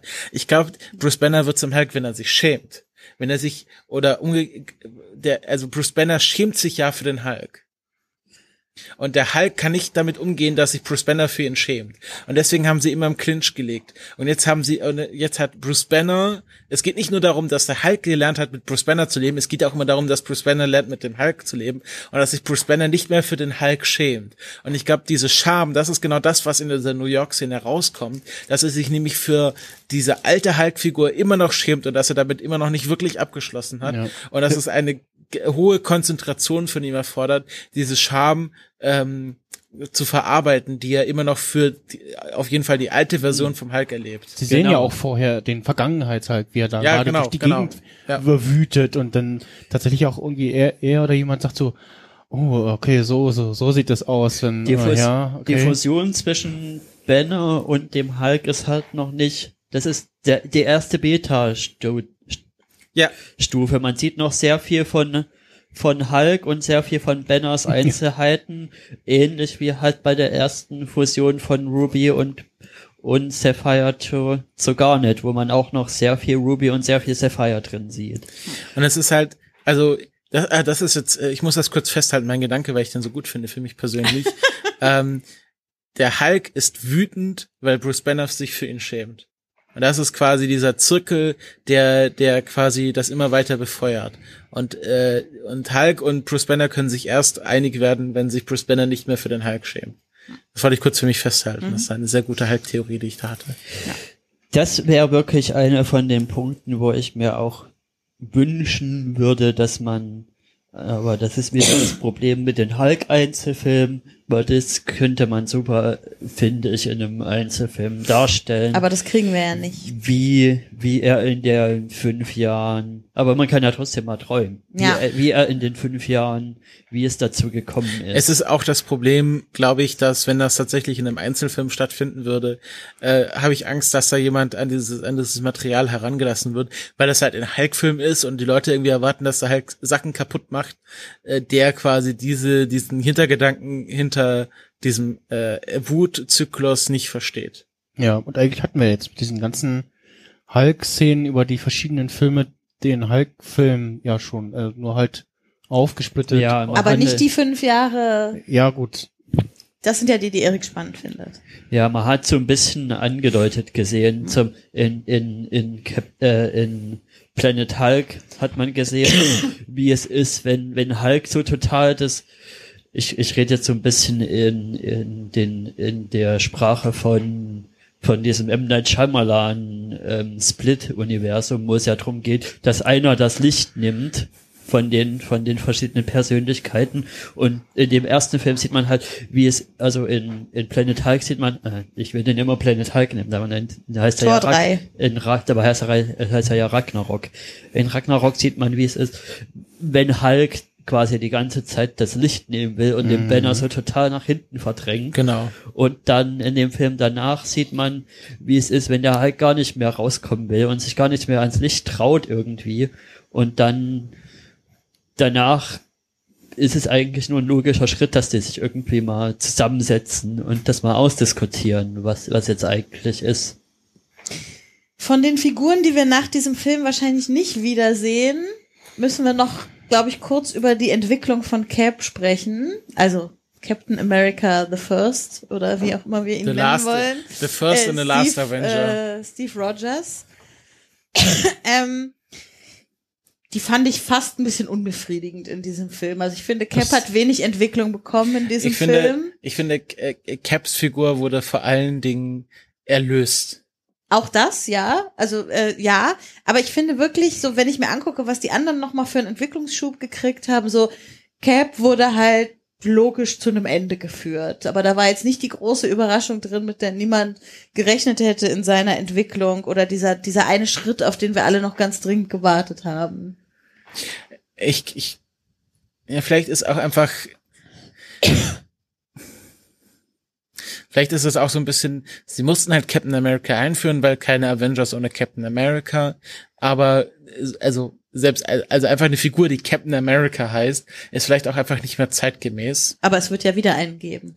Ja, aber es ist ja dann nochmal, also das ist dann halt Captain America, der schwarz ist, und das ist ja nochmal eine ganz andere politische Implikation. Mhm. Ähm, und ich finde einfach, Captain America war immer die Figur, ähm, die immer alles gemacht hat und sich im, Grunde kaum beschwert hat und nur gesagt hat, ja, und äh, das müssen wir, weil es die Pflicht ist und das ist halt immer so, der auch gelitten hat. Das ist so ein bisschen so auch so eine Jesus-Figur, so er ist, äh, er ist quasi für, ist für unsere Sünden gestorben und da, dann wieder auferstanden, halt nicht nach drei Tagen, sondern nach 70 Jahren. Ähm, und äh, Cap hat einfach quasi die Erlösung bekommen, die Möglichkeit bekommen, quasi das Leben, was er verpasst hat, mit äh, Peggy Carter nachzuholen. Und das ist quasi so dieses, ähm, auch wahrscheinlich so ein Zeichen von, ähm, okay, wir machen jetzt hier nicht alles tragisch, so Natascha ist gestorben, Tony ist tot, ähm, aber wenigstens Cap bekommt sein Happy End und ähm, es muss nicht immer alles in, in Tod und Verderben enden. Ähm, Und äh, ich- das ah, war dann auch fast ja, de, ja, das war ja auch fast der, so seine erste widerständische Handlung Ja. überhaupt im MCU, dann zu sagen, oh, ich bleib jetzt, ich mache jetzt mal was für mich, genau. Mhm. Ich finde halt, also es ist jetzt ein bisschen schwierig, das äh, so auszudrücken, wie ich das denke. Also ich finde, tu, äh, na, Cap nimmt von von allen Figuren negativ klingt so negativ, aber die die die Entwicklung zu, zum vielleicht nicht zum Negativen hin, aber vom vom nur fürs Allgemeinwohl Handelnde zum für sich selbst Handelnden. Mhm. Und da spielt halt viel das mit dem rein, dass er zuerst ein, und so ein Abfall vom Idealismus ist er in seiner Figur auch für mich drin. Aber das ist halt auch wieder analog zu Tony, der vom nur für sich Handelnde zum fürs Allgemeinwohl Handelnde sich gewandelt hat. Hat Tony wirklich fürs Allgemeinwohl gehandelt? Hat er nicht dafür gehandelt, dass er mit seiner Schuld und seinen Schuldgefühlen äh, Peter Parker gegenüber Ja, abschließen schon- konnte? Ja, aber es war ja irgendwie auch schon davor, dass er überhaupt Peter Parker ge gemanagt hat. Und es macht ja auch, Finde ich schön. und es macht ja auch Sinn für Cap, sich so zu entwickeln. Ich meine, was, er hat so ein totales Vertrauen gehabt natürlich in die in die Armee und alles Mögliche und dann erfährt Mhm. er einfach, dass es da diese diese Shield-Sache gibt, mit denen, wo er schon nicht zufrieden ist mit Nick Furys Arten und Weisen so unbedingt mit diesem clandestinen Handeln und dann merkt er auch noch, dass das von einer Nazi-Organisation unterwandert ist und dann merkt er auch noch, dass sein bester Freund irgendwie umgedreht wurde und da kann man schon vom Glauben abfallen, das verstehe ich schon. Und, und ich glaube auch, äh, äh, äh, Steve hat dann am Schluss komplett mit allem, war dann mit allem auch im Reinen. Also Bucky war irgendwie wieder on, on, on the good side. Ähm, hier Mhm. Falcon konnte er irgendwie gut den Staffelstab weitergeben oder Mhm. Staffelschild. Ähm, und es war auch so, er hat ja dann diese Nazis dann wieder getroffen und das war nicht so mit diesem, uh, das sind jetzt hier Hydra Agents und äh, ich, wie gehe ich mit, meiner, mit meinem Wut um, weil die mich ja verraten haben, sondern er ist einfach so, ah, ich nutze das jetzt einfach mal zu meinem Vorteil aus. Alle, alle haben erwartet, dass sich die Fahrstuhlszene Genau, wiederholt. dass sich die Fahrstuhl und wiederholt Ich, und weiß er- gar nicht, ob, ob das schon mal über- überprüft hat, ich noch nicht. Äh, das stehen ja sogar fast gefühlt dieselben Leute ja, und es die im ist schon, es Fahrstuhl. ist schon sehr ähnlich. Es ist also ähm, die, die wichtigen Haupt Lass mich doch mal ausreden, hallo? Halt. Ähm, ich wollte einfach sagen, dass er quasi mit rein ist und dann quasi quasi mit allem, was er machen wollte, abgeschlossen hat und dann sagt er, oh je, und jetzt kann ich quasi in der Zeit zurückreisen und die Gelegenheit nutzen, um äh, mein quasi Leben nachholen. mein mein mein Leben nachholen und das ist ja auch quasi so diese Antithese zum Soldat, der alles für sein Land, für sein für seine Kompanie opfert, sondern sagt, ich bin jetzt mal in in meinem letzten Akt bin ich mal äh, nicht selbstlos, was ja quasi die Figur ist, die, äh, die Figur des Captain Americas wurde ja in dem Moment geboren, wo er sich auf die Granate wirft und äh, der, der Forscher sagt, ah, er ist reinen Herzens und so selbstlos und äh, die Figur des Captain Americas äh, in der Steve Rogers Version stirbt in dem Moment, wo er mal einen nicht selbstlosen Akt vollzieht. Hm? Oder einen nicht rein selbstlosen Akt vollzieht. Ja. Cap ist tot, es lebe Cap. Steve Rogers. Ich habe noch ein kleines Geständnis zu machen. Das müssen wir jetzt nicht auflösen. Ich will es bloß mal kurz gestehen. Ich habe nie verstanden, warum Tony für das Sokovia-Abkommen war und Cap dagegen, weil die Figuren eigentlich andersrum angelegt waren in meinem Kopf und die eigentlich genau andersrum hätten handeln müssen, aus meiner Sicht. Ja, äh, äh, das, Das liegt daran, dass das der schlechteste Film des Das- das- Universums war. ja, aber das Ding läuft in meinem Kopf auch rum, ja, was, was so, mit, mit, also, auch so Männchen mit diesen, mit dieser Aussagen. das Bei Cap, kann ich, bei Cap kann ich es noch nachvollziehen mit Bucky, das ist aber auch das Einzige. Ich glaube, das Problem war, dass äh, Civil War in der Konstellation, dass halt äh, Tony dafür ist und Cap dagegen ist, ähm, das wurde damals in den, in den Comics über 20.000 Hefte aufgebaut und Tony war ja dann wirklich der Antagonist und war auch wirklich böse. Also das, das war kein Sympathieträger über lange Zeiten hinweg. Und das wurde halt in einen Film gepackt, äh, Ja. wo die Figuren Mhm. komplett an einem komplett anderen Punkt in ihrer Entwicklung war. Und das führt, und man konnte halt nicht einfach sagen, na ja, wir drehen das jetzt um, weil es funktioniert besser. Ich möchte noch mal kurz damit, also ich mir fällt gerade auf, dass es falsch verstanden werden kann, was ich gerade gesagt habe. Ich finde natürlich nicht, dass Civil War der schlechteste Film ist, sondern äh, äh, Age of Ultron der auf Civil War hinleitet und dass deshalb die Ja. Entwicklung der Figuren da an der Stelle Ja. Vor, vor allen. Dingen, weil Tony halt immer in den Filmen davor noch so alles, was irgendwas Bevormundung angeht, die Augen rollt und sich wegdreht. Und dann entscheidet er sich für die Bevormundung. Ja, Nee, wie rum war es jetzt? Da, also Tony war dafür und Ja, Tony war dagegen. dafür. ja, Tony war für das Sokovia. Ja. Und Cap war gegen das Sokovia. genau. Äh, Das da sich schon Sokovia- keiner mehr dran Genau. erinnern kann, wer wofür war, äh, für, lässt darauf schließen, dass es vielleicht gar nicht mal so wichtig ist. Ja, Weil es geht einfach nur um den Konflikt an sich gegen und nicht, ob die Positionen jetzt besonders nachvollziehbar sind, was in der Tat ich auch immer als Schwäche dieses ganzen Plots angesehen habe.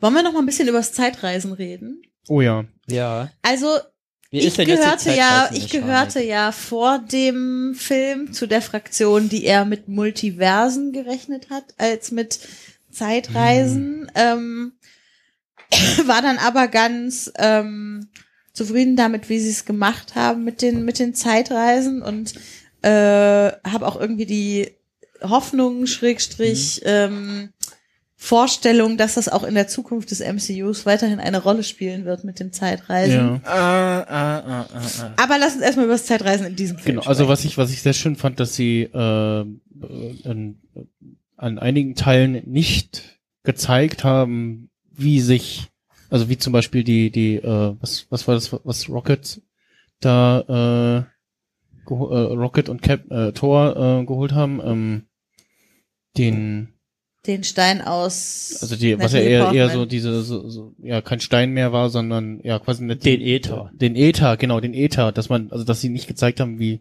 das zum Beispiel in, en Detail passiert und so, so andere Sachen und dann auch im Nachhinein äh, sie nicht noch gezeigt haben, wie jetzt äh, Steve äh, die Ja. Steine wieder Ja, zurückbringt. das hätte noch ganz, ganz komische Implikationen gehabt mit weil sie Steve und der wahrscheinlich- Red Skull und so. Ja, genau, weil sie irgendwie das auf der Liste hatten, so, so, hm, behandeln wir das? Und dann haben sie wahrscheinlich irgendwann da gesessen, so, ja, und dann haben wir jetzt das noch und, hm, ja, nee, A, schwierig, B, keine Zeit mehr. Und wahrscheinlich der erste Raw-Cut des Films war bestimmt vier Stunden. äh, und Wenn ihr- äh, fand das schon, dass, dass das so Sachen waren, die sie nicht gezeigt haben und dann äh, aber diese Szene mit ähm, Loki passiert, wo man so da sitzt, so, oh, was war das jetzt? Äh, äh, oh, oh, was heißt das? Na, das war Jetzt- natürlich, damit wir uns alle freuen, das Loki nochmal zu sehen. Ja, und- Genau.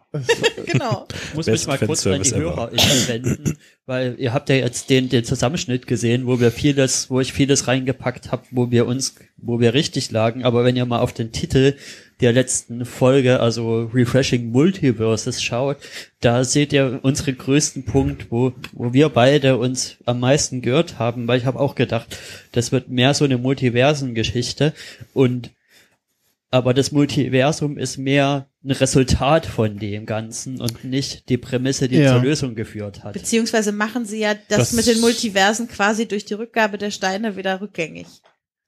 Ja, äh, nee, nein, ich glaube, nein. sie macht das damit erst auf. Ne? Also, äh, Äh, Durch die Es gibt, Rückgabe. es Wer- gibt es immerhin gibt ein Multiversum, also ein Universum, wo, wo Loki frei rumläuft. Nee, vor allem, vor allen. Dingen, es gibt einen Spider-Man Far From Home Trailer, wo äh, Nick Fury erklärt, dass Mysterio aus einem anderen Universum kommt. ja, genau. Und Peter, pa Peter sagen. Parker, der kurz davor nach Tony Stark betrauert hat, gesagt hat, es gibt Multiversen und dann äh, ihm so ein Leuchten in die Augen kommt und ich vermute, was jetzt quasi der große Peter Parker Plot der nächsten vier Filme werden wird, ist, er sucht das Multiversum, wo Tony Stark noch am Leben ist, um sich quasi wieder mit Tony Stark zu vereinen. Aber das wird er nicht kriegen, weil dann müsste ja Robert Downey Jr. nochmal zurückkommen. Na, vielleicht, äh, vielleicht, vielleicht ist es auch äh, Stoni Schmark. könnte das, könnte das, Tony End, Stank. könnte das Endgame sein, also das Endgame nach Endgame für Spider-Man, ähm, dass das Spider-Verse in, ins MCU zu bringen.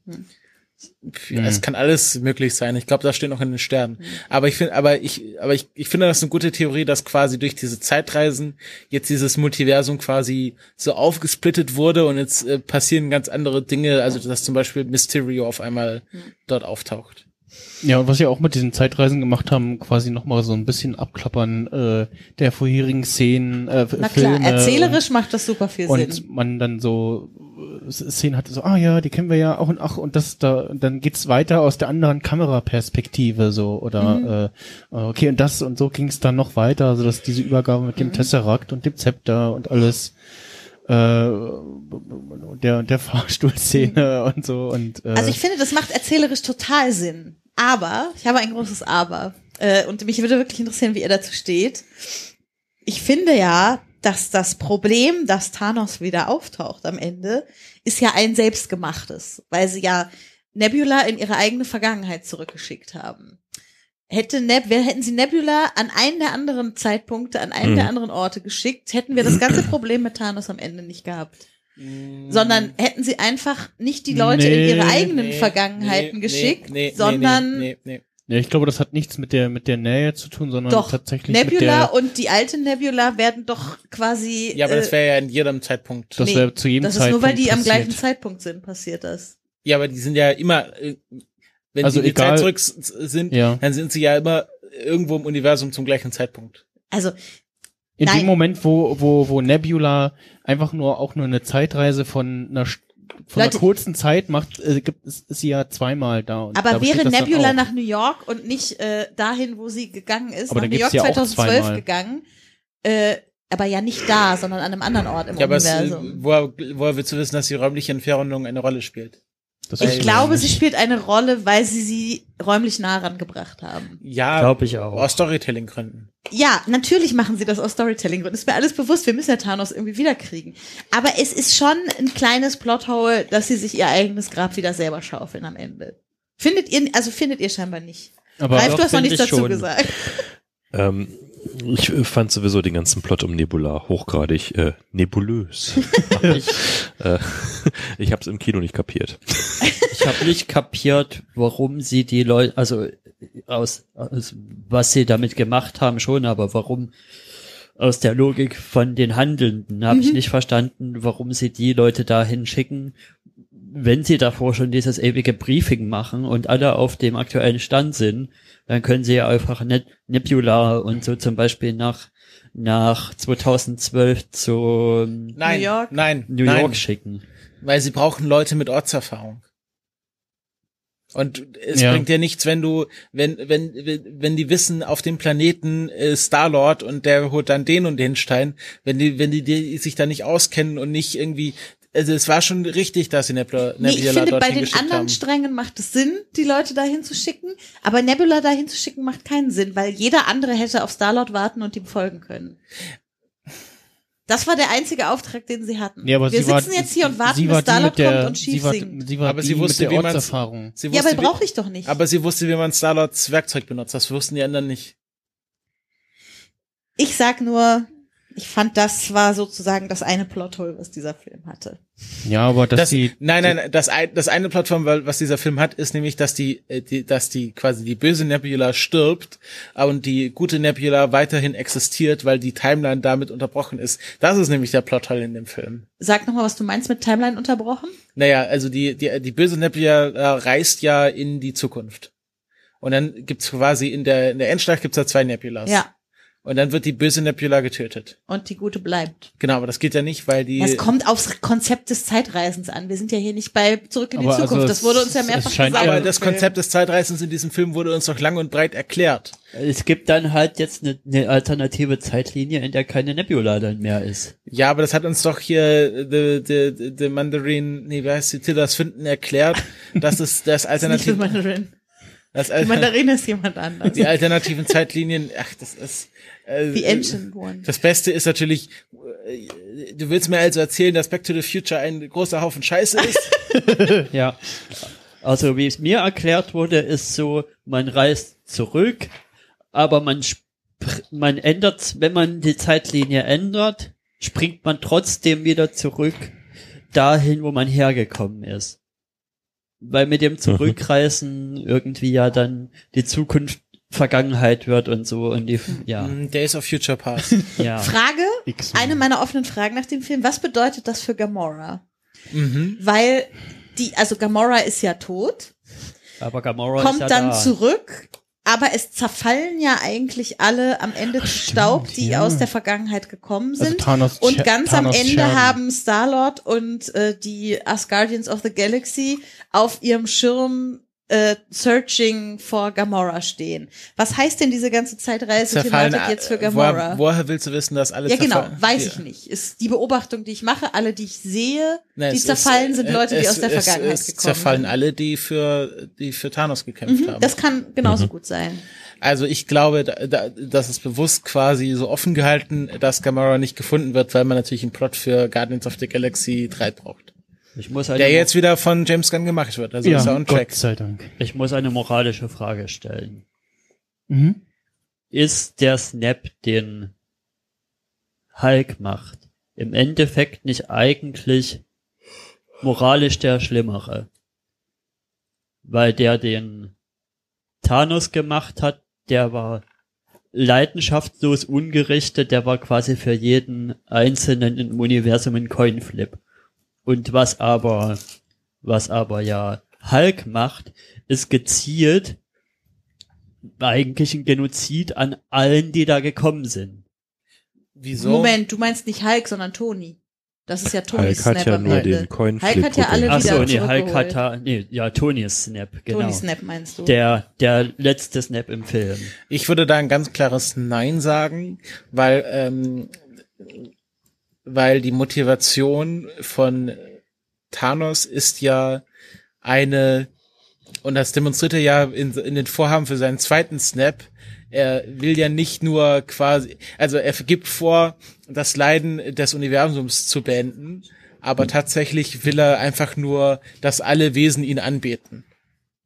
Für das, was er gemacht hat. Also er will, er will äh, unendliche Dankbarkeit des ganzen Universums unter sich vereinen. Und was Tony macht, ist im Grunde einfach nur Notwehr. Objection, Your Honor. Ich muss die, ich muss die Chuck McGill Argumentation bringen. The, does the end justify the means? Also die Bösen zu, also ist es wirklich gerechtfertigt, da alle zu töten von den Bösen, weil man es kann. Ja, wir wissen, also wir wissen ja auch, wurden ja auch alle zurückgeholt. ja, wir wissen ja auch nicht ganz, was Tony sich, also wurde auch nicht so richtig erklärt, wie was wie das eigentlich funktioniert mit dem Snap. Also, also ich, wenn ich snappe, ich wünsche mir, dass äh, Aber ist es Thanos nicht, ist es nicht im Endeffekt äh, die Erlösung äh, von Thanos? Also äh, es geht ja auch so ein bisschen darum, jetzt mal vielleicht von sein- seinen narzisstischen Motiven abgesehen, ihm geht es ja darum, das Leiden zu verringern und es ist ja, es lässt ja auf ein inneres Leiden schließen, was Thanos hat. Also ich kaufe ihm schon ab, dass er, dass er da schon auf gewisse, in seiner verschrobenen Art so ein bisschen empathisch mit dem Leiden des Universums ist und im Grunde erlöst ihn ja Tony davon. Hm. Ich mu- Ich muss gerade wieder an die an die Theorie denken, dass Thanos mit seinem Vorhaben eigentlich äh, der Figur Tod äh, imponieren wollte. Das können wir aber Ja, jetzt können wir ja also- komplett außen vor lassen. Das bringt ja. Also es wurde ja schon auch erklärt, dass dass äh, dass äh, Thanos tausend andere Sachen hätte machen können, die den gleichen Effekt gehabt hätten. Also zum Beispiel einfach alle Ressourcen äh, verdoppeln Ja. oder einfach für gerechte Verteilung der Ressourcen Welt äh, universumsweit sorgen. Das wäre für ihn genauso möglich gewesen und hätte den gleichen Effekt gehabt. Ähm, aber äh, Thanos ist halt einfach jemand, der auf Destruktion und Vernichtung aus ist und äh, Tony setzt sich für den Erhalt ein und da würde ich schon diskutieren, dass hier die Motivation äh, das Vorgehen gerechtfertigt. Ich weiß nicht, wie ihr das seht. Hm. Habt ihr es wirklich als moralisch schlecht empfunden, dass Toni das gemacht hat? Ganz im Ernst? Ich habe einfach eine offene Nee. Frage gestellt. Ich halte es Bin da für unentschieden. Ich hätte es nicht für 100% eine gute Tat. Ich glaube schon, dass es, es ist halt eine Toni-Tat. Mhm. Ähm, und ich glaube nicht, dass das quasi, es ist nicht die beste Lösung, aber es ist die, es ist die wahrscheinlichste Lösung, die dieses, die diese Geschichte leben kann. Aber hätten sie nicht auch ohne den Snap gewonnen? Ich glaube nicht, weil dann hätte äh, Solange Thanos hätte existiert. äh, Dr. Strange ihm nicht gesagt, du musst das jetzt machen. Weil Dr. Strange wusste, das ist die einzige Variante, Genau, in der Dr. sie gewinnen. Strange gibt ihm ja dieses Zeichen mit, zeigt ihm ein Das ist Finger one, und die eine Variante. hat ihm vorher noch, hat ihm vorher noch gesagt, wenn ich dir jetzt sage, was passiert, dann Ich passiert muss es noch, nicht. Ach, dieser Dr. Strange Plan, ne? Der macht für mich keinen Sinn mehr. Nein, es Wieso? ist, es ist ganz einfach. Er sieht eine Variante aus was wie vier Millionen, aber wenn, sobald er Schnipp kommt, also aus meiner Sicht, ist das wirklich ein, ein Coinflip für jeden Einzelnen und es, es hätte nur einfach gewisse Coins anders rumflippen müssen und dann wäre sein Plan schon nicht mehr aufgegangen. Ja, deswegen er ja hatte er ja keinen wenn, Plan. wenn zum Beispiel Tony gestorben wäre. Aber, Aber- er hat ja die richtige Version gesehen. Genau, aber er hat ja, er hat ja, er hat ja voraus, er hat alle möglichen Versionen vorausgesehen, wahrscheinlich auch alle möglichen Versionen, wer äh, zu Staub zerfällt und wer nicht. Und er hat vorausgesehen, dass es genau eine Version gibt, die, äh, die dazu führt, dass, ähm, Das dass, würde ja- es, dass er am Schluss gewinnt. Das würde ja darauf hindeuten, dass das Universum komplett deterministisch ist. nein, nein. Doch, weil Nein. er alles vorhersehen kann. Aber er wusste ja nicht, welche von diesen, nehmen wir mal eine Million Varianten, welche davon eintreffen wird. Er wusste das nicht. Er hatte nicht den Plan.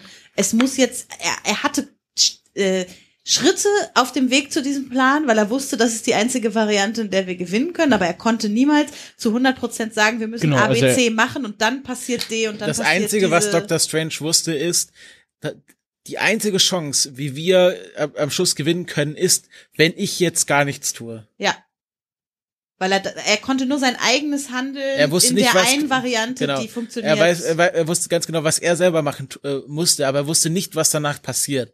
Er wusste nicht, wer stirbt und wer nicht stirbt, sondern er wusste ganz genau, es gibt eine Möglichkeit und diese eine Möglichkeit beinhaltet, dass ich jetzt hier Thanos gewinnen lasse.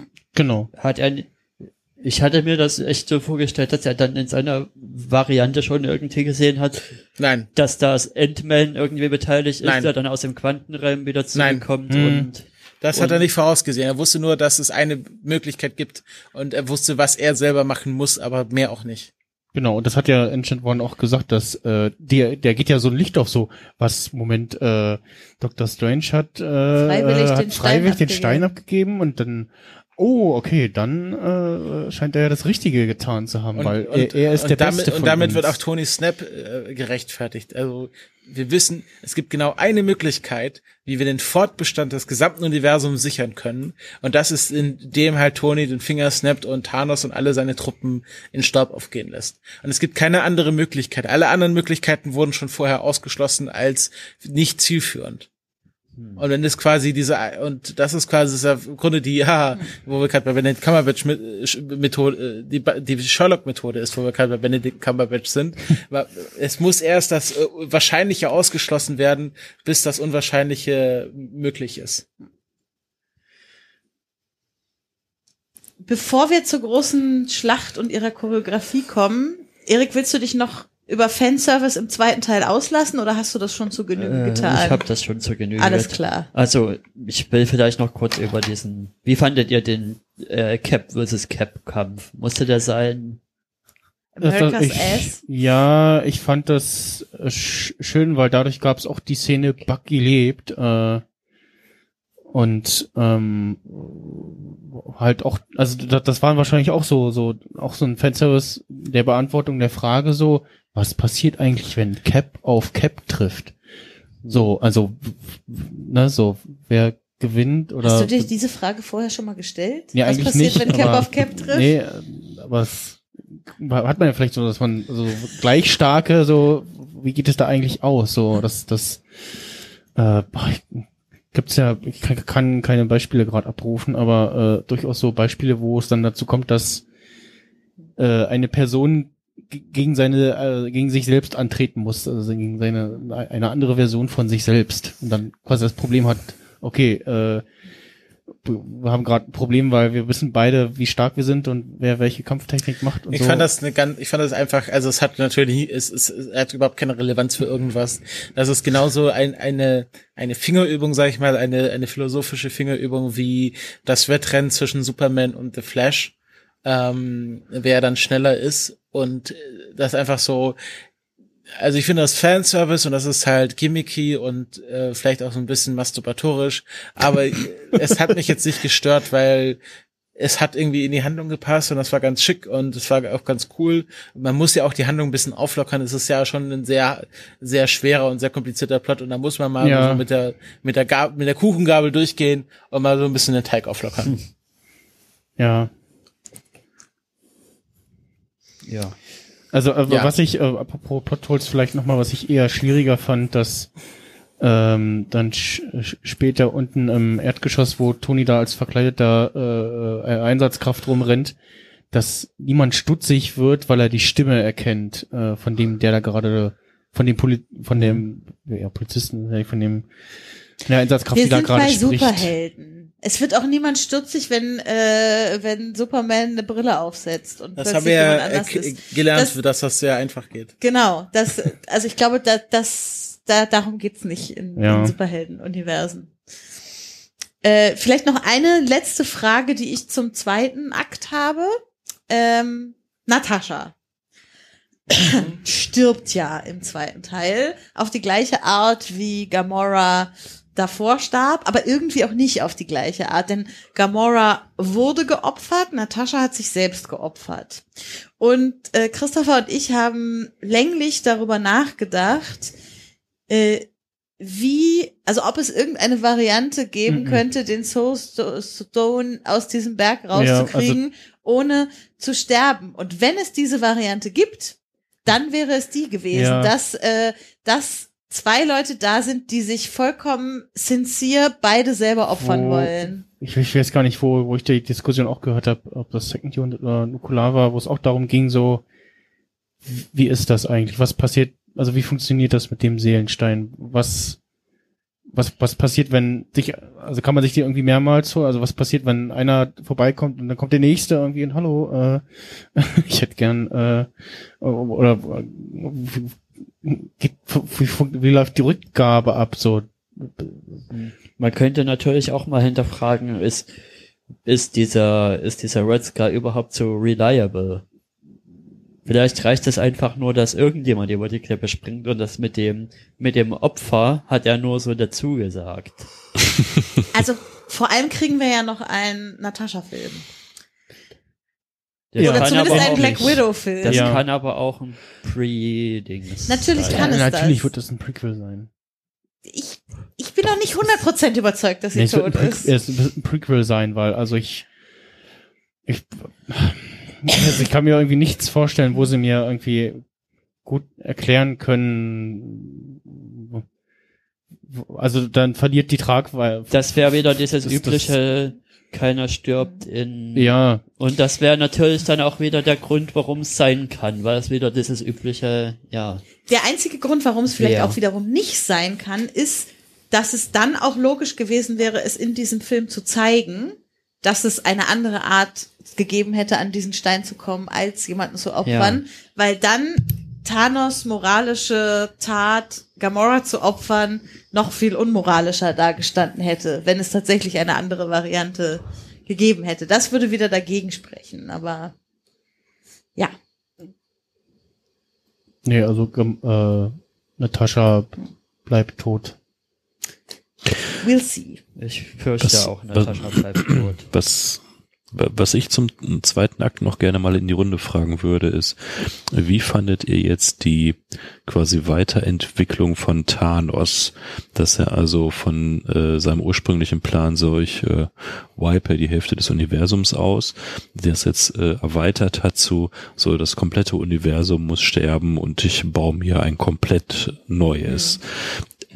Ist das irgendwie äh, in Character? Ähm, macht das irgendwie Sinn? Hat, hat, äh, konntet ihr das nachvollziehen? Naja, mit der, mit der Zusatzbeschreibung, die Thanos ja als Figur hat, nämlich The Mad Titan, passt das schon sehr gut, da- dass er halt größenwahnsinnig ist und merkt, hey, die finden das alles gar nicht so toll, wie ich. Also er ist ja vollkommen überzeugt von seinem Plan und weiß ganz genau, dass es richtig ist. Und die werden schon alle erkennen, dass es richtig ist, wenn ich es erstmal durchgeführt habe. Und dann hat er gemerkt, nee, ist leider nicht so. Und es ist alles nicht so, wie er sich das vorgestellt hat. Und ähm, jetzt baue ich mir einfach ein Universum. Und das ist ja im Grunde die, das ist ja im Grunde so eine so eine tief theologische Frage. Wenn der, wenn Gott die Menschen erschaffen hat, warum hat, äh, warum hat er ihnen den freien Willen gegeben? Warum ähm, hat er sie einfach nicht dazu gezwungen, dass sie ihn ständig anbieten? Und genau das ist ja das, was Thanos vorhat. Also er will sich ein Universum erschaffen, wo alle Lebewesen ihn anbeten. Und was er dann davon hat, weiß ich auch nicht so wirklich. Aber ich glaube, das ist, da, also da ist es halt wirklich so, okay, wir haben jetzt hier jemanden, den kannst du dich mal mit rationalen Argumenten davon überzeugen, dass es keine gute Idee ist, das Universum zu zerstören. Ähm, und äh, das ist einfach so zu zeigen, es gibt einfach keine Rationalität hinter Thanos.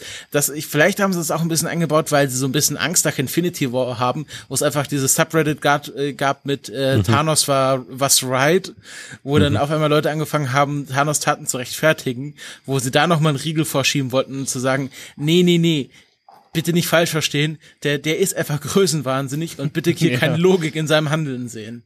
Ja. Das finde ich ehrlich gesagt eine ziemlich äh, realistische Erklärung, dass das Für, äh, ein bisschen so dahinter steckt. für mich hat er gemessen an Infinity War einfach als Figur dadurch sehr verloren und er wurde sehr zu diesem 0815, ich will jetzt alles vernichten, typischen Willen, was ich eigentlich nicht gut finde, weil das haben wir schon so tausendmal gesehen, würde Ralf sagen. Ja. Und ja, aber also was, Entschuldigung, ich habe mir Sprite in die Nase gepustet vor Lachen.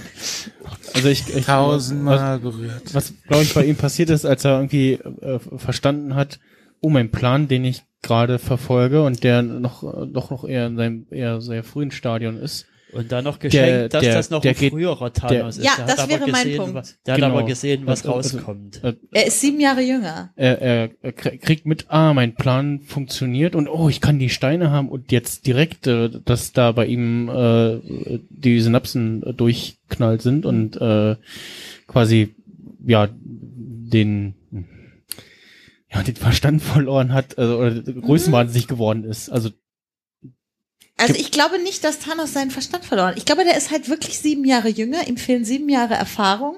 Natürlich hatte der sieben Jahre jüngere Thanos auch schon den, den Plan mit den Steinen und, und das zu machen. Aber ihm fehlt wirklich, äh, sie, also der wird ja nicht in dem Flug, den sie da hatten, wo sie so ein bisschen in Nebulas Gehirn ge gewälzt haben, nicht sieben Jahre Handlung sich angeguckt haben können, Mhm. sondern er wird sich so die entscheidenden Entscheidungen und Plotpoints und Charakterentwicklung angeguckt haben können. Das heißt, ich glaube wirklich, wir haben es mit einem jüngeren und noch nicht so so von seinem Plan überzeugten Thanos zu tun wie dem in Infinity War. Und ich glaube, das macht es. Also ich finde auch, es nimmt Thanos irgendwie Tiefe. Äh, auf jeden Fall würde ich unterstützen, aber ich finde es nicht ganz nicht in Character. Ich finde, es macht schon auch irgendwie Sinn. er ist machthungriger. ich weiß nicht, ob er machthungriger ist. Er hat festgestellt, dass der Hunger nach Macht sich nicht auf die Art und Weise stillen lässt, die er sich vorher überlegt hat. Den Hunger hatte er vorher auch schon. Er muss nur den Weg dahin Hm. ändern. Tja, Naja, also Ralf, was in, sagst in, du in der selbst? Summe. Ja, also ich hätte mir schon gewünscht, dass sie äh, gerade bei Thanos vielleicht doch noch einen Spin finden, der, der noch mehr Mhm. Tiefe reingebracht hätte. Ja. Mhm. Selbst irgendwie ein Redemption Arc hätte man sich ja vorstellen können, vielleicht. Ähm, ich, äh, ich fand es alles eigentlich schon gut formuliert, wie du es gerade gesagt hast. Also, also ja, es ist in Character und auch mit diesem sieben Jahre jünger, das kann man dann alles sehr verargumentieren. Aber gegenüber Infinity War ist es eher insgesamt ein Rückschritt und das ist ein bisschen betrüblich in der Tat. aber jetzt lasst uns über die Schlacht reden. Du hast das ja vorhin schon angeteasert, Ralf, dass diese Schlacht dich, äh, darf ich begeistert sagen, dass diese Schlacht dich begeistert hat? Erzähl doch mal, was du daran mochtest. Also ich, ich hätte es äh, schlicht nicht, also ich bin sehr, sehr kritisch, was Schlachten angeht. Ähm, We know that. ähm, es äh, gibt halt einen Gold-Standard. Ja, und äh, das ist eben, oder das ist nicht nur der Gold, sondern das ist der Platin äh, Diamond äh, Standard. Und das ist eben aus dem äh, dritten Herr der Ringe Film eben die Schlacht um Minas Tirith. Also sowas gibt's nur einmal, sowas gibt's nie wieder. Ich Ja. habe mir die in der Tat jetzt auch auf, als Vorbereitung noch mal äh, vor ein paar Wochen angeguckt und würde sagen, doch, die funktioniert eigentlich echt immer noch famos.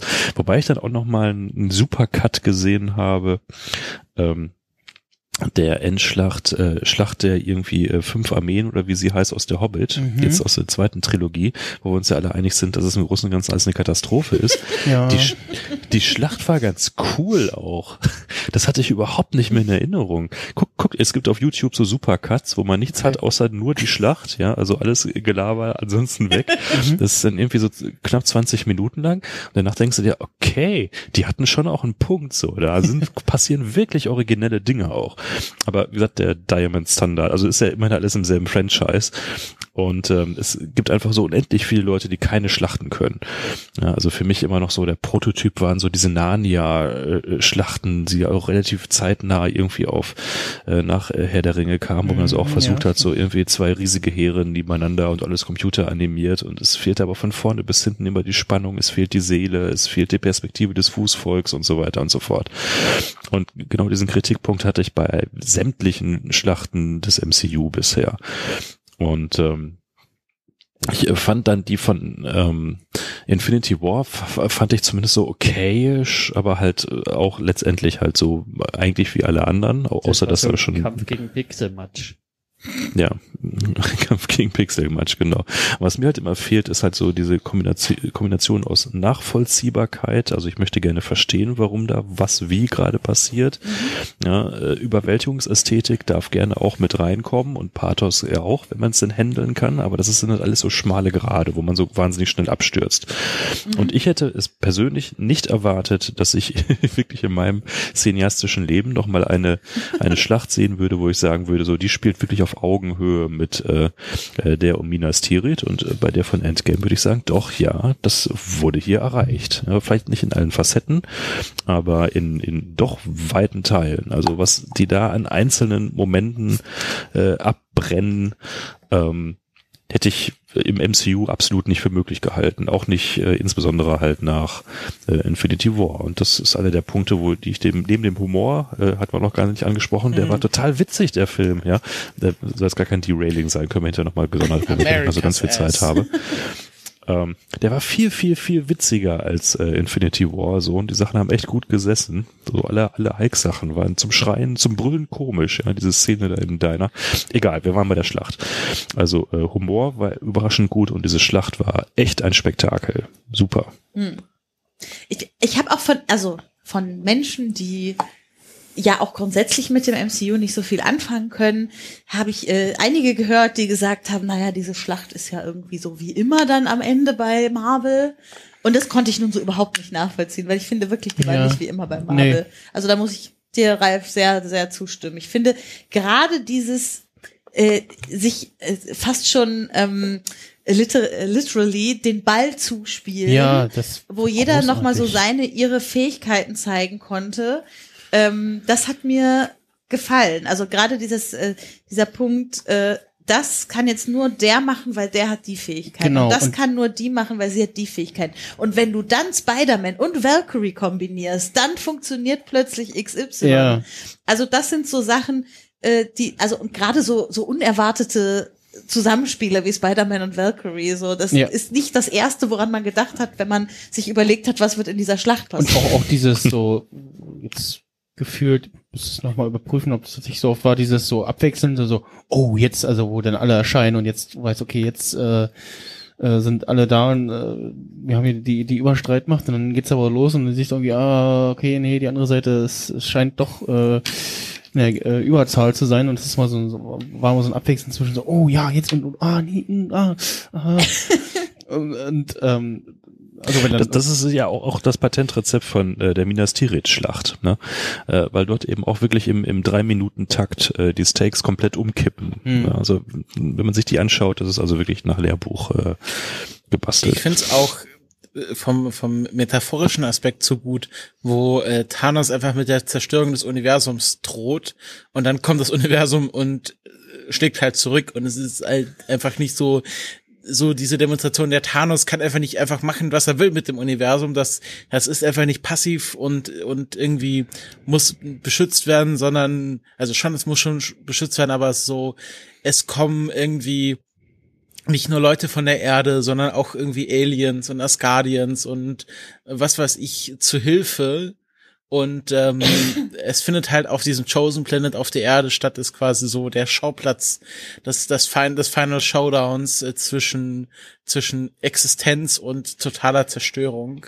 Und ähm, wie gesagt, also, also selbst diese Szene wird durch einen Gag aufgelockert, wo dann äh, äh, hier ähm, Dr. Strange fragt, äh, äh, äh, sind das alle? Und äh, hier sein Kumpel so, you want more? ja. Das ist auch sehr schön. Ja. Und zum Beispiel, manche würden jetzt wahrscheinlich sagen, auch die Tatsache, dass Cap sagen darf, Avengers Assemble ist Fanservice und die Tatsache, dass er worthy ist und den Hammer tragen kann, ist Fanservice. Ich finde nicht. Ich finde, das Nee. ist verdient Ja. an der Ja. Stelle. Das ist vor allem dieses Avengers Assemble, das haben sie sich wirklich bis zum Schluss, also bis zum Sch kompletten Schluss, das wurde einmal angedeutet und dann haben sie es doch nicht gemacht. Das wurde einfach bis zum kompletten Schluss aufgehoben. Und auch dieses mit dem Hammer, das wurde mal ganz kurz in so einer Wegwerfszene in äh, Age of Ultron angedeutet und Ja, dann wurde da nie wieder drüber gesprochen. Ja. Und dann kommt quasi so der, der aus der Rückkant so, ha, ihr erinnert ihr euch noch, diese eine Ja. Millisekunde in Age of Ultron, wo der Hammer sich bewegt hat. Erinnert euch noch Zentimeter dran. bewegt hat. Und ja. es, er ist worthy. Er war damals vielleicht noch nicht so super worthy, aber jetzt ist er es. Oder Und- er wollte nicht. Es wird ja auch diskutiert, dass er Tor in dem Moment nicht genau. bloßstellen wollte. Ja, genau. Das finde ich sehr schön. Und diese äh, das ist halt, äh, da, da, das ist halt nicht, also das ist halt Fanservice, der sich halt, also das ist quasi der Dienst am Fan, Ja. der nicht so abgewertet werden darf, so das ist halt nur Fanservice, sondern Nur mal ja, zur Klarstellung. Also meine, meine, meine Fanservice-Punkte beziehen sich komplett auf den zweiten Akt. Ich meine auch Im nicht dritten dich. Akt habe ich überhaupt Ja. nichts zum Ich meine auch nicht dich, aber es gibt Son- Leute, die das sondern sagen. es ist halt Ja. quasi so,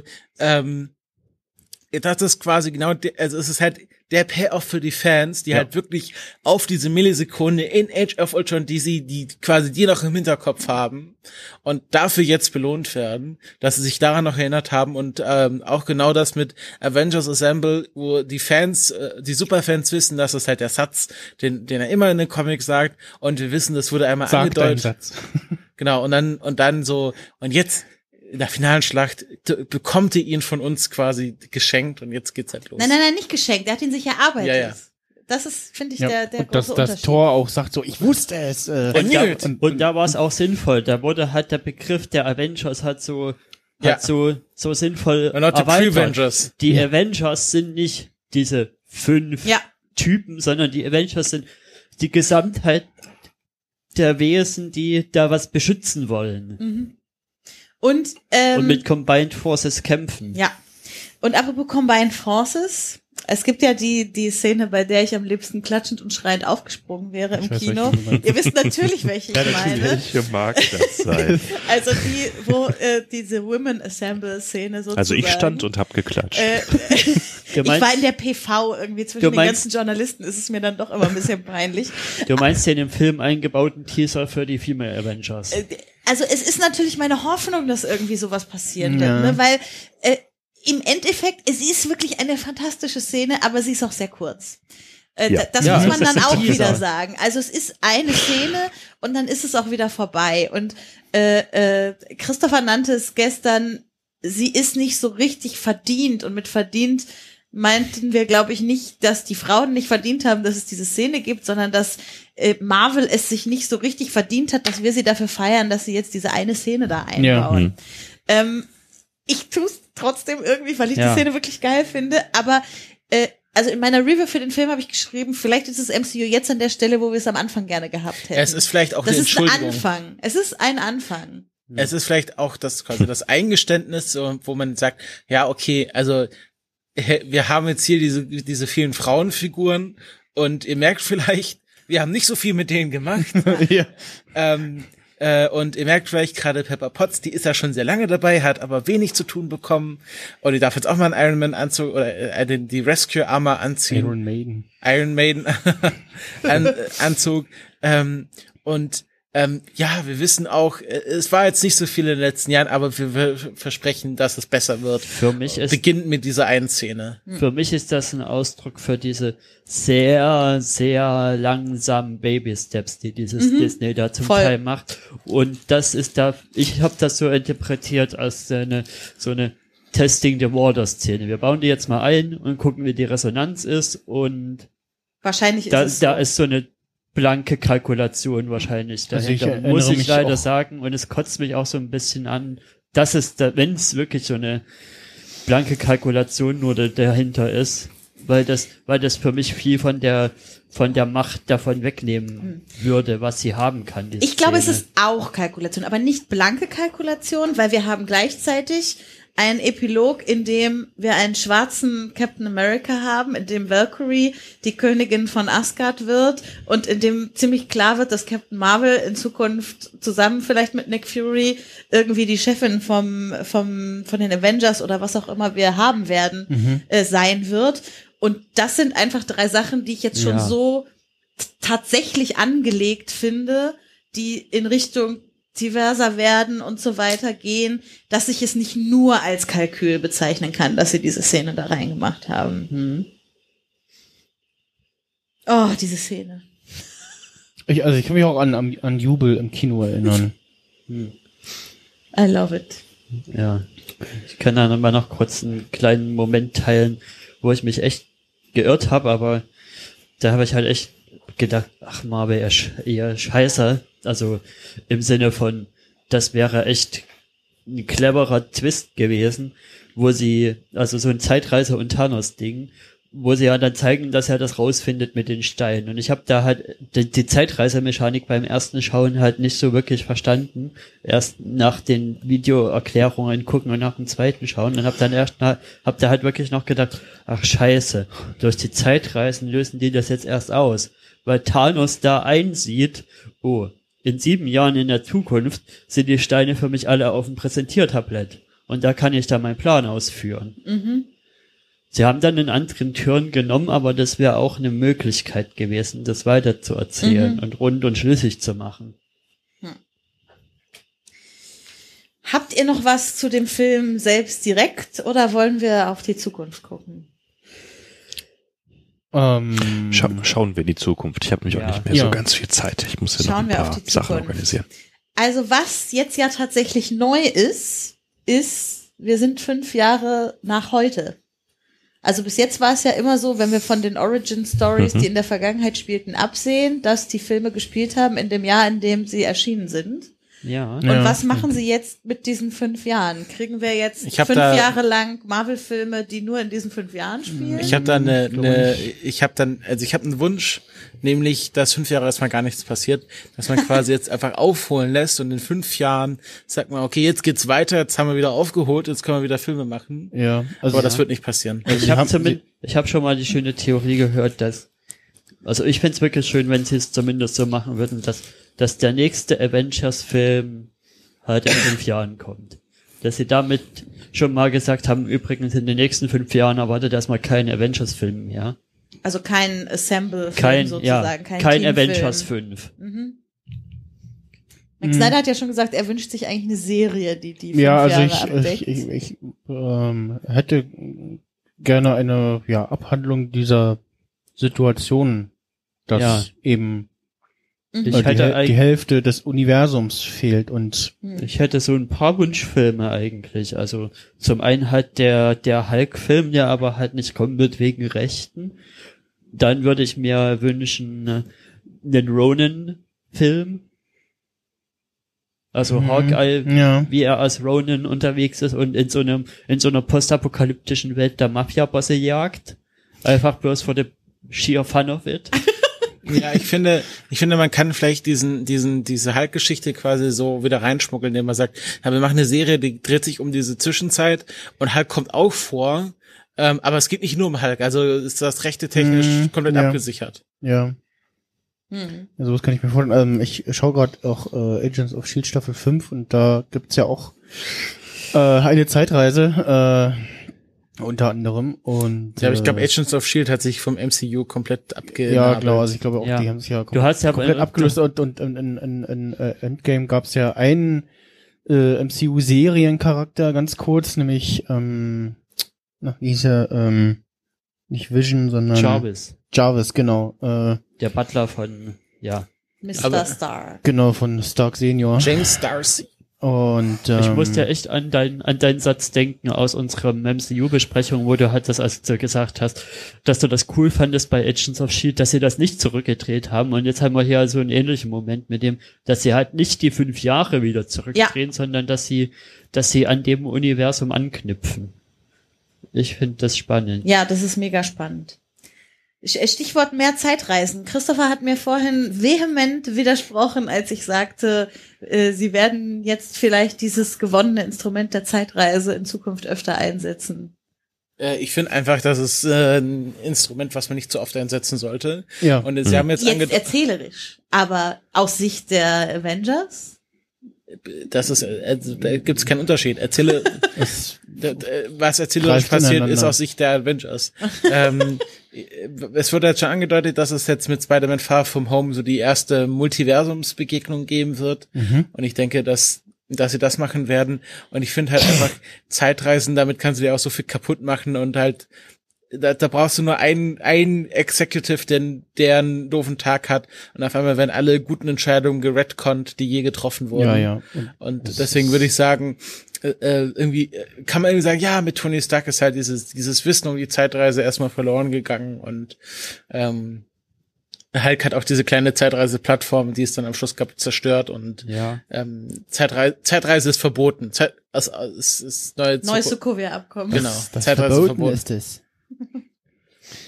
Ja, also ich sehe es ähnlich wie Christopher. Es ist ein, ein sehr heißes Eisen, äh, was man ja einfach liegen lassen sollte. Genau, das mit den Zeitreise-Dingen ist halt auch was, was meine, was meine Erstschauerfahrung so ein bisschen, muss ich sagen, versaut hab, weil sie, weil ich habe halt davor, bis in die Woche davor lief ja Discovery, Mhm. wo ich finde, da hatten sie ja einfach wie viele Stunden Zeit, dieses Zeitreisekonzept äh, auszuformulieren und das da ist dann einfach klar, dass da sehr viel mehr Material ist, damit zu arbeiten und das schlüssig zu erklären. Und dann kommt da halt so ein Film, der kann halt nicht so eine Tiefe da erreichen. Ja. Wobei das bei Discovery auch alles keinen Sinn machte. Aber ja, äh, Das ist ein anderes anderes Thema. Das ist ein anderer Podcast, ja. Ja. Noch andere Ideen oder Wünsche für die Zukunft? Also, Ähm, Natürlich wurde Namor angeteasert. Das Was ist Namor? Ich habe es gelesen Ja, im, äh, genau. im Pad Namor hier ist der Aquaman des MCU. So habe ich verstanden. Und warum wurde der angeteasert? Na, es gab ja diese Szene mit dem, wo die ihr, ihre Skype-Konferenz machen quasi und da wurde gesagt, ja, da vor, da und da vor der Küste, da gibt's so Erdbeben, also so Meeresbeben und so, Erdbeben unter dem Meer und ja, ja, wir haben jetzt erstmal andere Probleme, um die wir uns kümmern können. Ah, aus der Szene sozusagen. Das, ja, das wurde ja schon so spekuliert, dass das ein möglicher Anteaser für Nemo sein kann. also ich finde, Ich finde, wir sind halt jetzt spannend in, in einem Zeitpunkt, dass der Aufnahme, dass nächste Woche schon Spider-Man rauskommt. genau. Also auch kurz angemerkt an der Stelle, äh, wir haben, wir wissen nicht, was äh, diese neuen Szenen nach den äh, Credits irgendwie enthalten. Die haben wir noch nicht gesehen. Ja. Doch, Zeitpunkt so, der äh, wir haben es nicht gesehen, aber es steht ja alles im Internet nachzulesen. Und wir haben die Spider-Man-PV nicht gesehen. Genau. genau.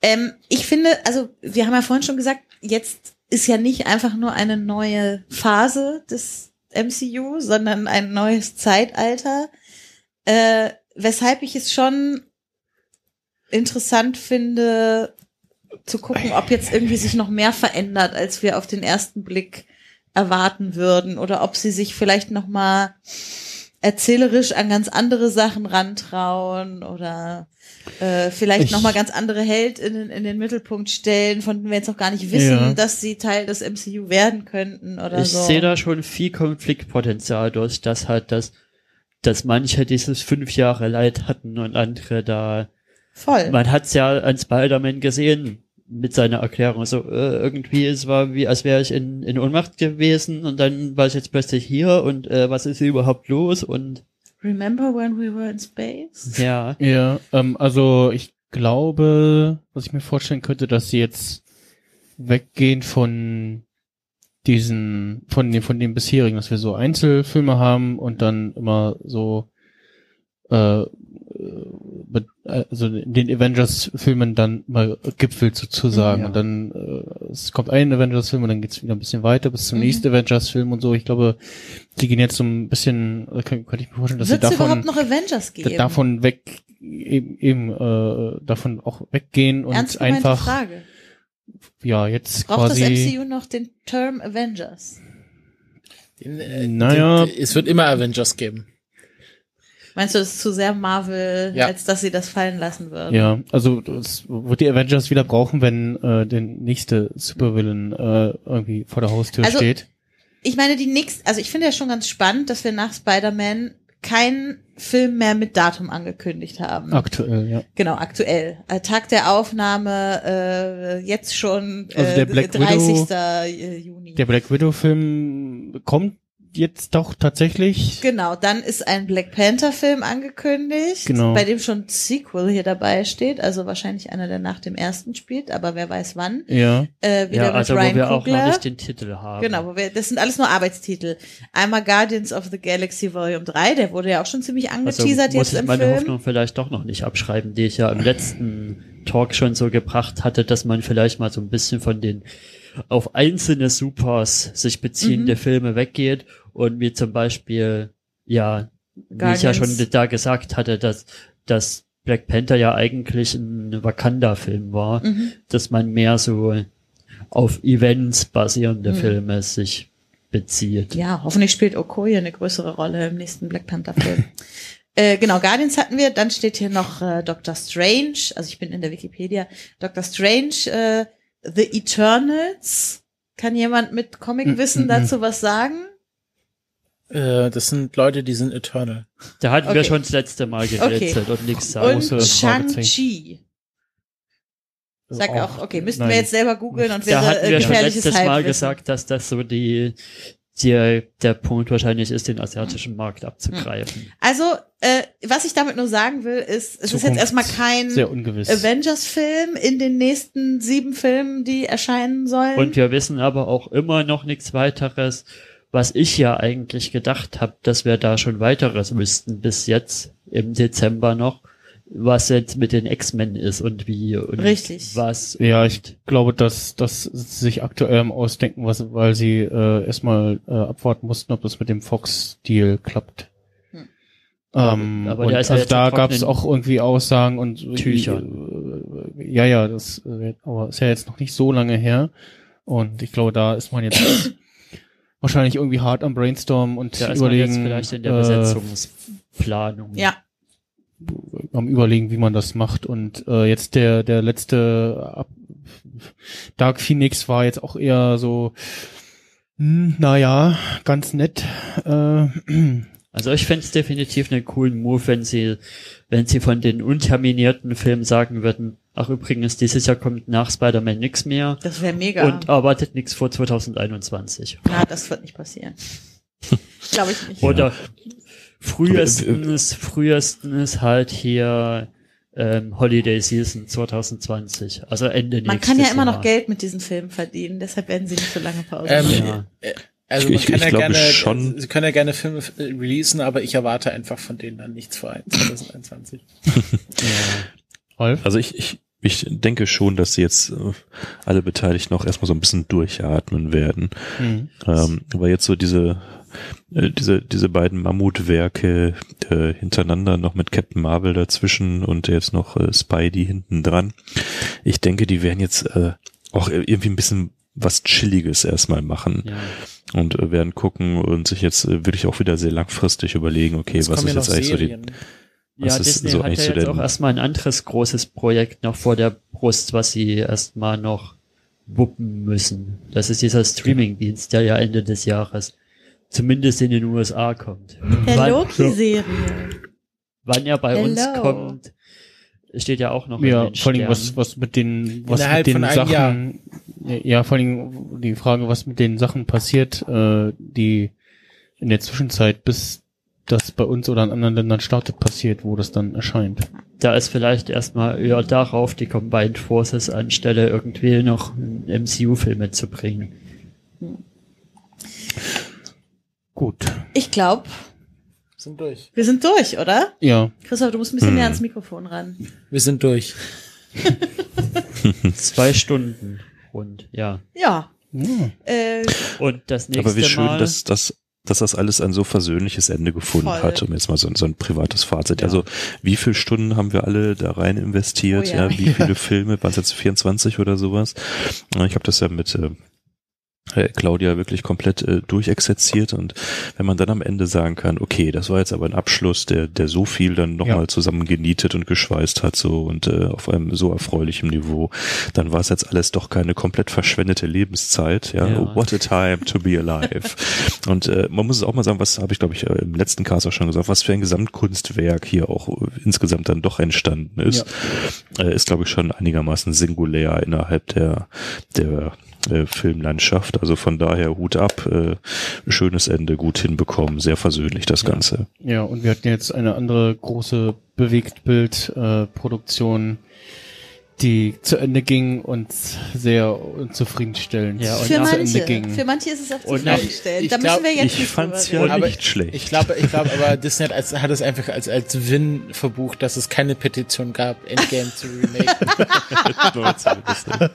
Das, das reicht heutzutage. Und schon. nachdem wir den Übrigens- Sidestep jetzt aus dem Star Wars-Universum ins MCU gemacht haben, geht's dann als nächstes wieder ins, in unser eigentliches Kerngeschäft, würde ich mal sagen. Und dann beenden wir dann die nächste große Saga und hoffen, dass wir ähnlich Oh ja. positiv da, Ja, ich, wobei ich da Immer noch, noch mit in größeren JJ we Berg- trust. Bauchschmerzen. da müssen wir aber nicht jetzt drüber Ja. reden. ja, ich bin, äh, ja, habe ich auch Bauchschmerzen. Ich möchte jetzt nicht jetzt schon im Juni anfangen, gespannt. mir Bauchschmerzen wegen diesem Film zu machen. Da habe ich jetzt noch Nicht? sechs Monate Zeit für. In JJ We Trust. Okay. Gut. Dann, Dann äh, schön, dass das wir noch uns im geklappt hat. Ralf. Ja, ich werde mal schauen, was jetzt die Brut hier so äh, anstellt überall. Liebe Grüße. Alles klar. Und äh, wir, wir sehen uns alle. Und damit ist der Day of the Podcast für dieses Jahr beendet. Ich war noch nie dabei, als dieser Satz gesagt wurde. Ja. genau. Ja. Also lieber Stream, wir gehen gleich offline. Es war sehr schön mit euch. Danke, dass ihr dabei wart. Genau, ja. Äh, vielen Dank an äh, Becky, die dieses Jahr wieder Co-Moderatorin äh, war. Vielen Dank an Christopher, äh, die praktischerweise äh, Beckys äh, Freund ist. Äh, und, Dafür musst du äh, ihm aber nicht danken, sondern also, dafür, dass ja, er heute dass hier er die den- Technik Ich finde, dafür sollte mir auch schon gedankt werden. Hallo? Es ist Also wirklich den- zu spät. den Techniker hier heute äh, gemimt hat und äh, Nicht nur Da gemimt, kann er man schon mal gemacht. klatschen. Genau. Äh, toi toi auch äh, äh, Reaper Ultraschall, was hier wacker durchhält äh, mit einem Dafür, dafür können wir den Ralf danken. Wir sind Ja. jetzt bei 17 Stunden 43 Minuten. Kontinuierliche Aufnahme ohne einen einzigen Absturz. ja Ja. äh, Und ohne Aufnahmeabbruch, weil die Aufnahme zu groß ist. Was, ja. Und danke an Erik, der glaube ich auch heute bei vier, fünf Slots dabei war. Also auch äh, ja, Ja. von 7 Uhr an mit uns hier durch ausgeharrt Genau. hat. Also, bis nächstes Jahr. Tschüss. Tschüss. Bis Ende des Jahres.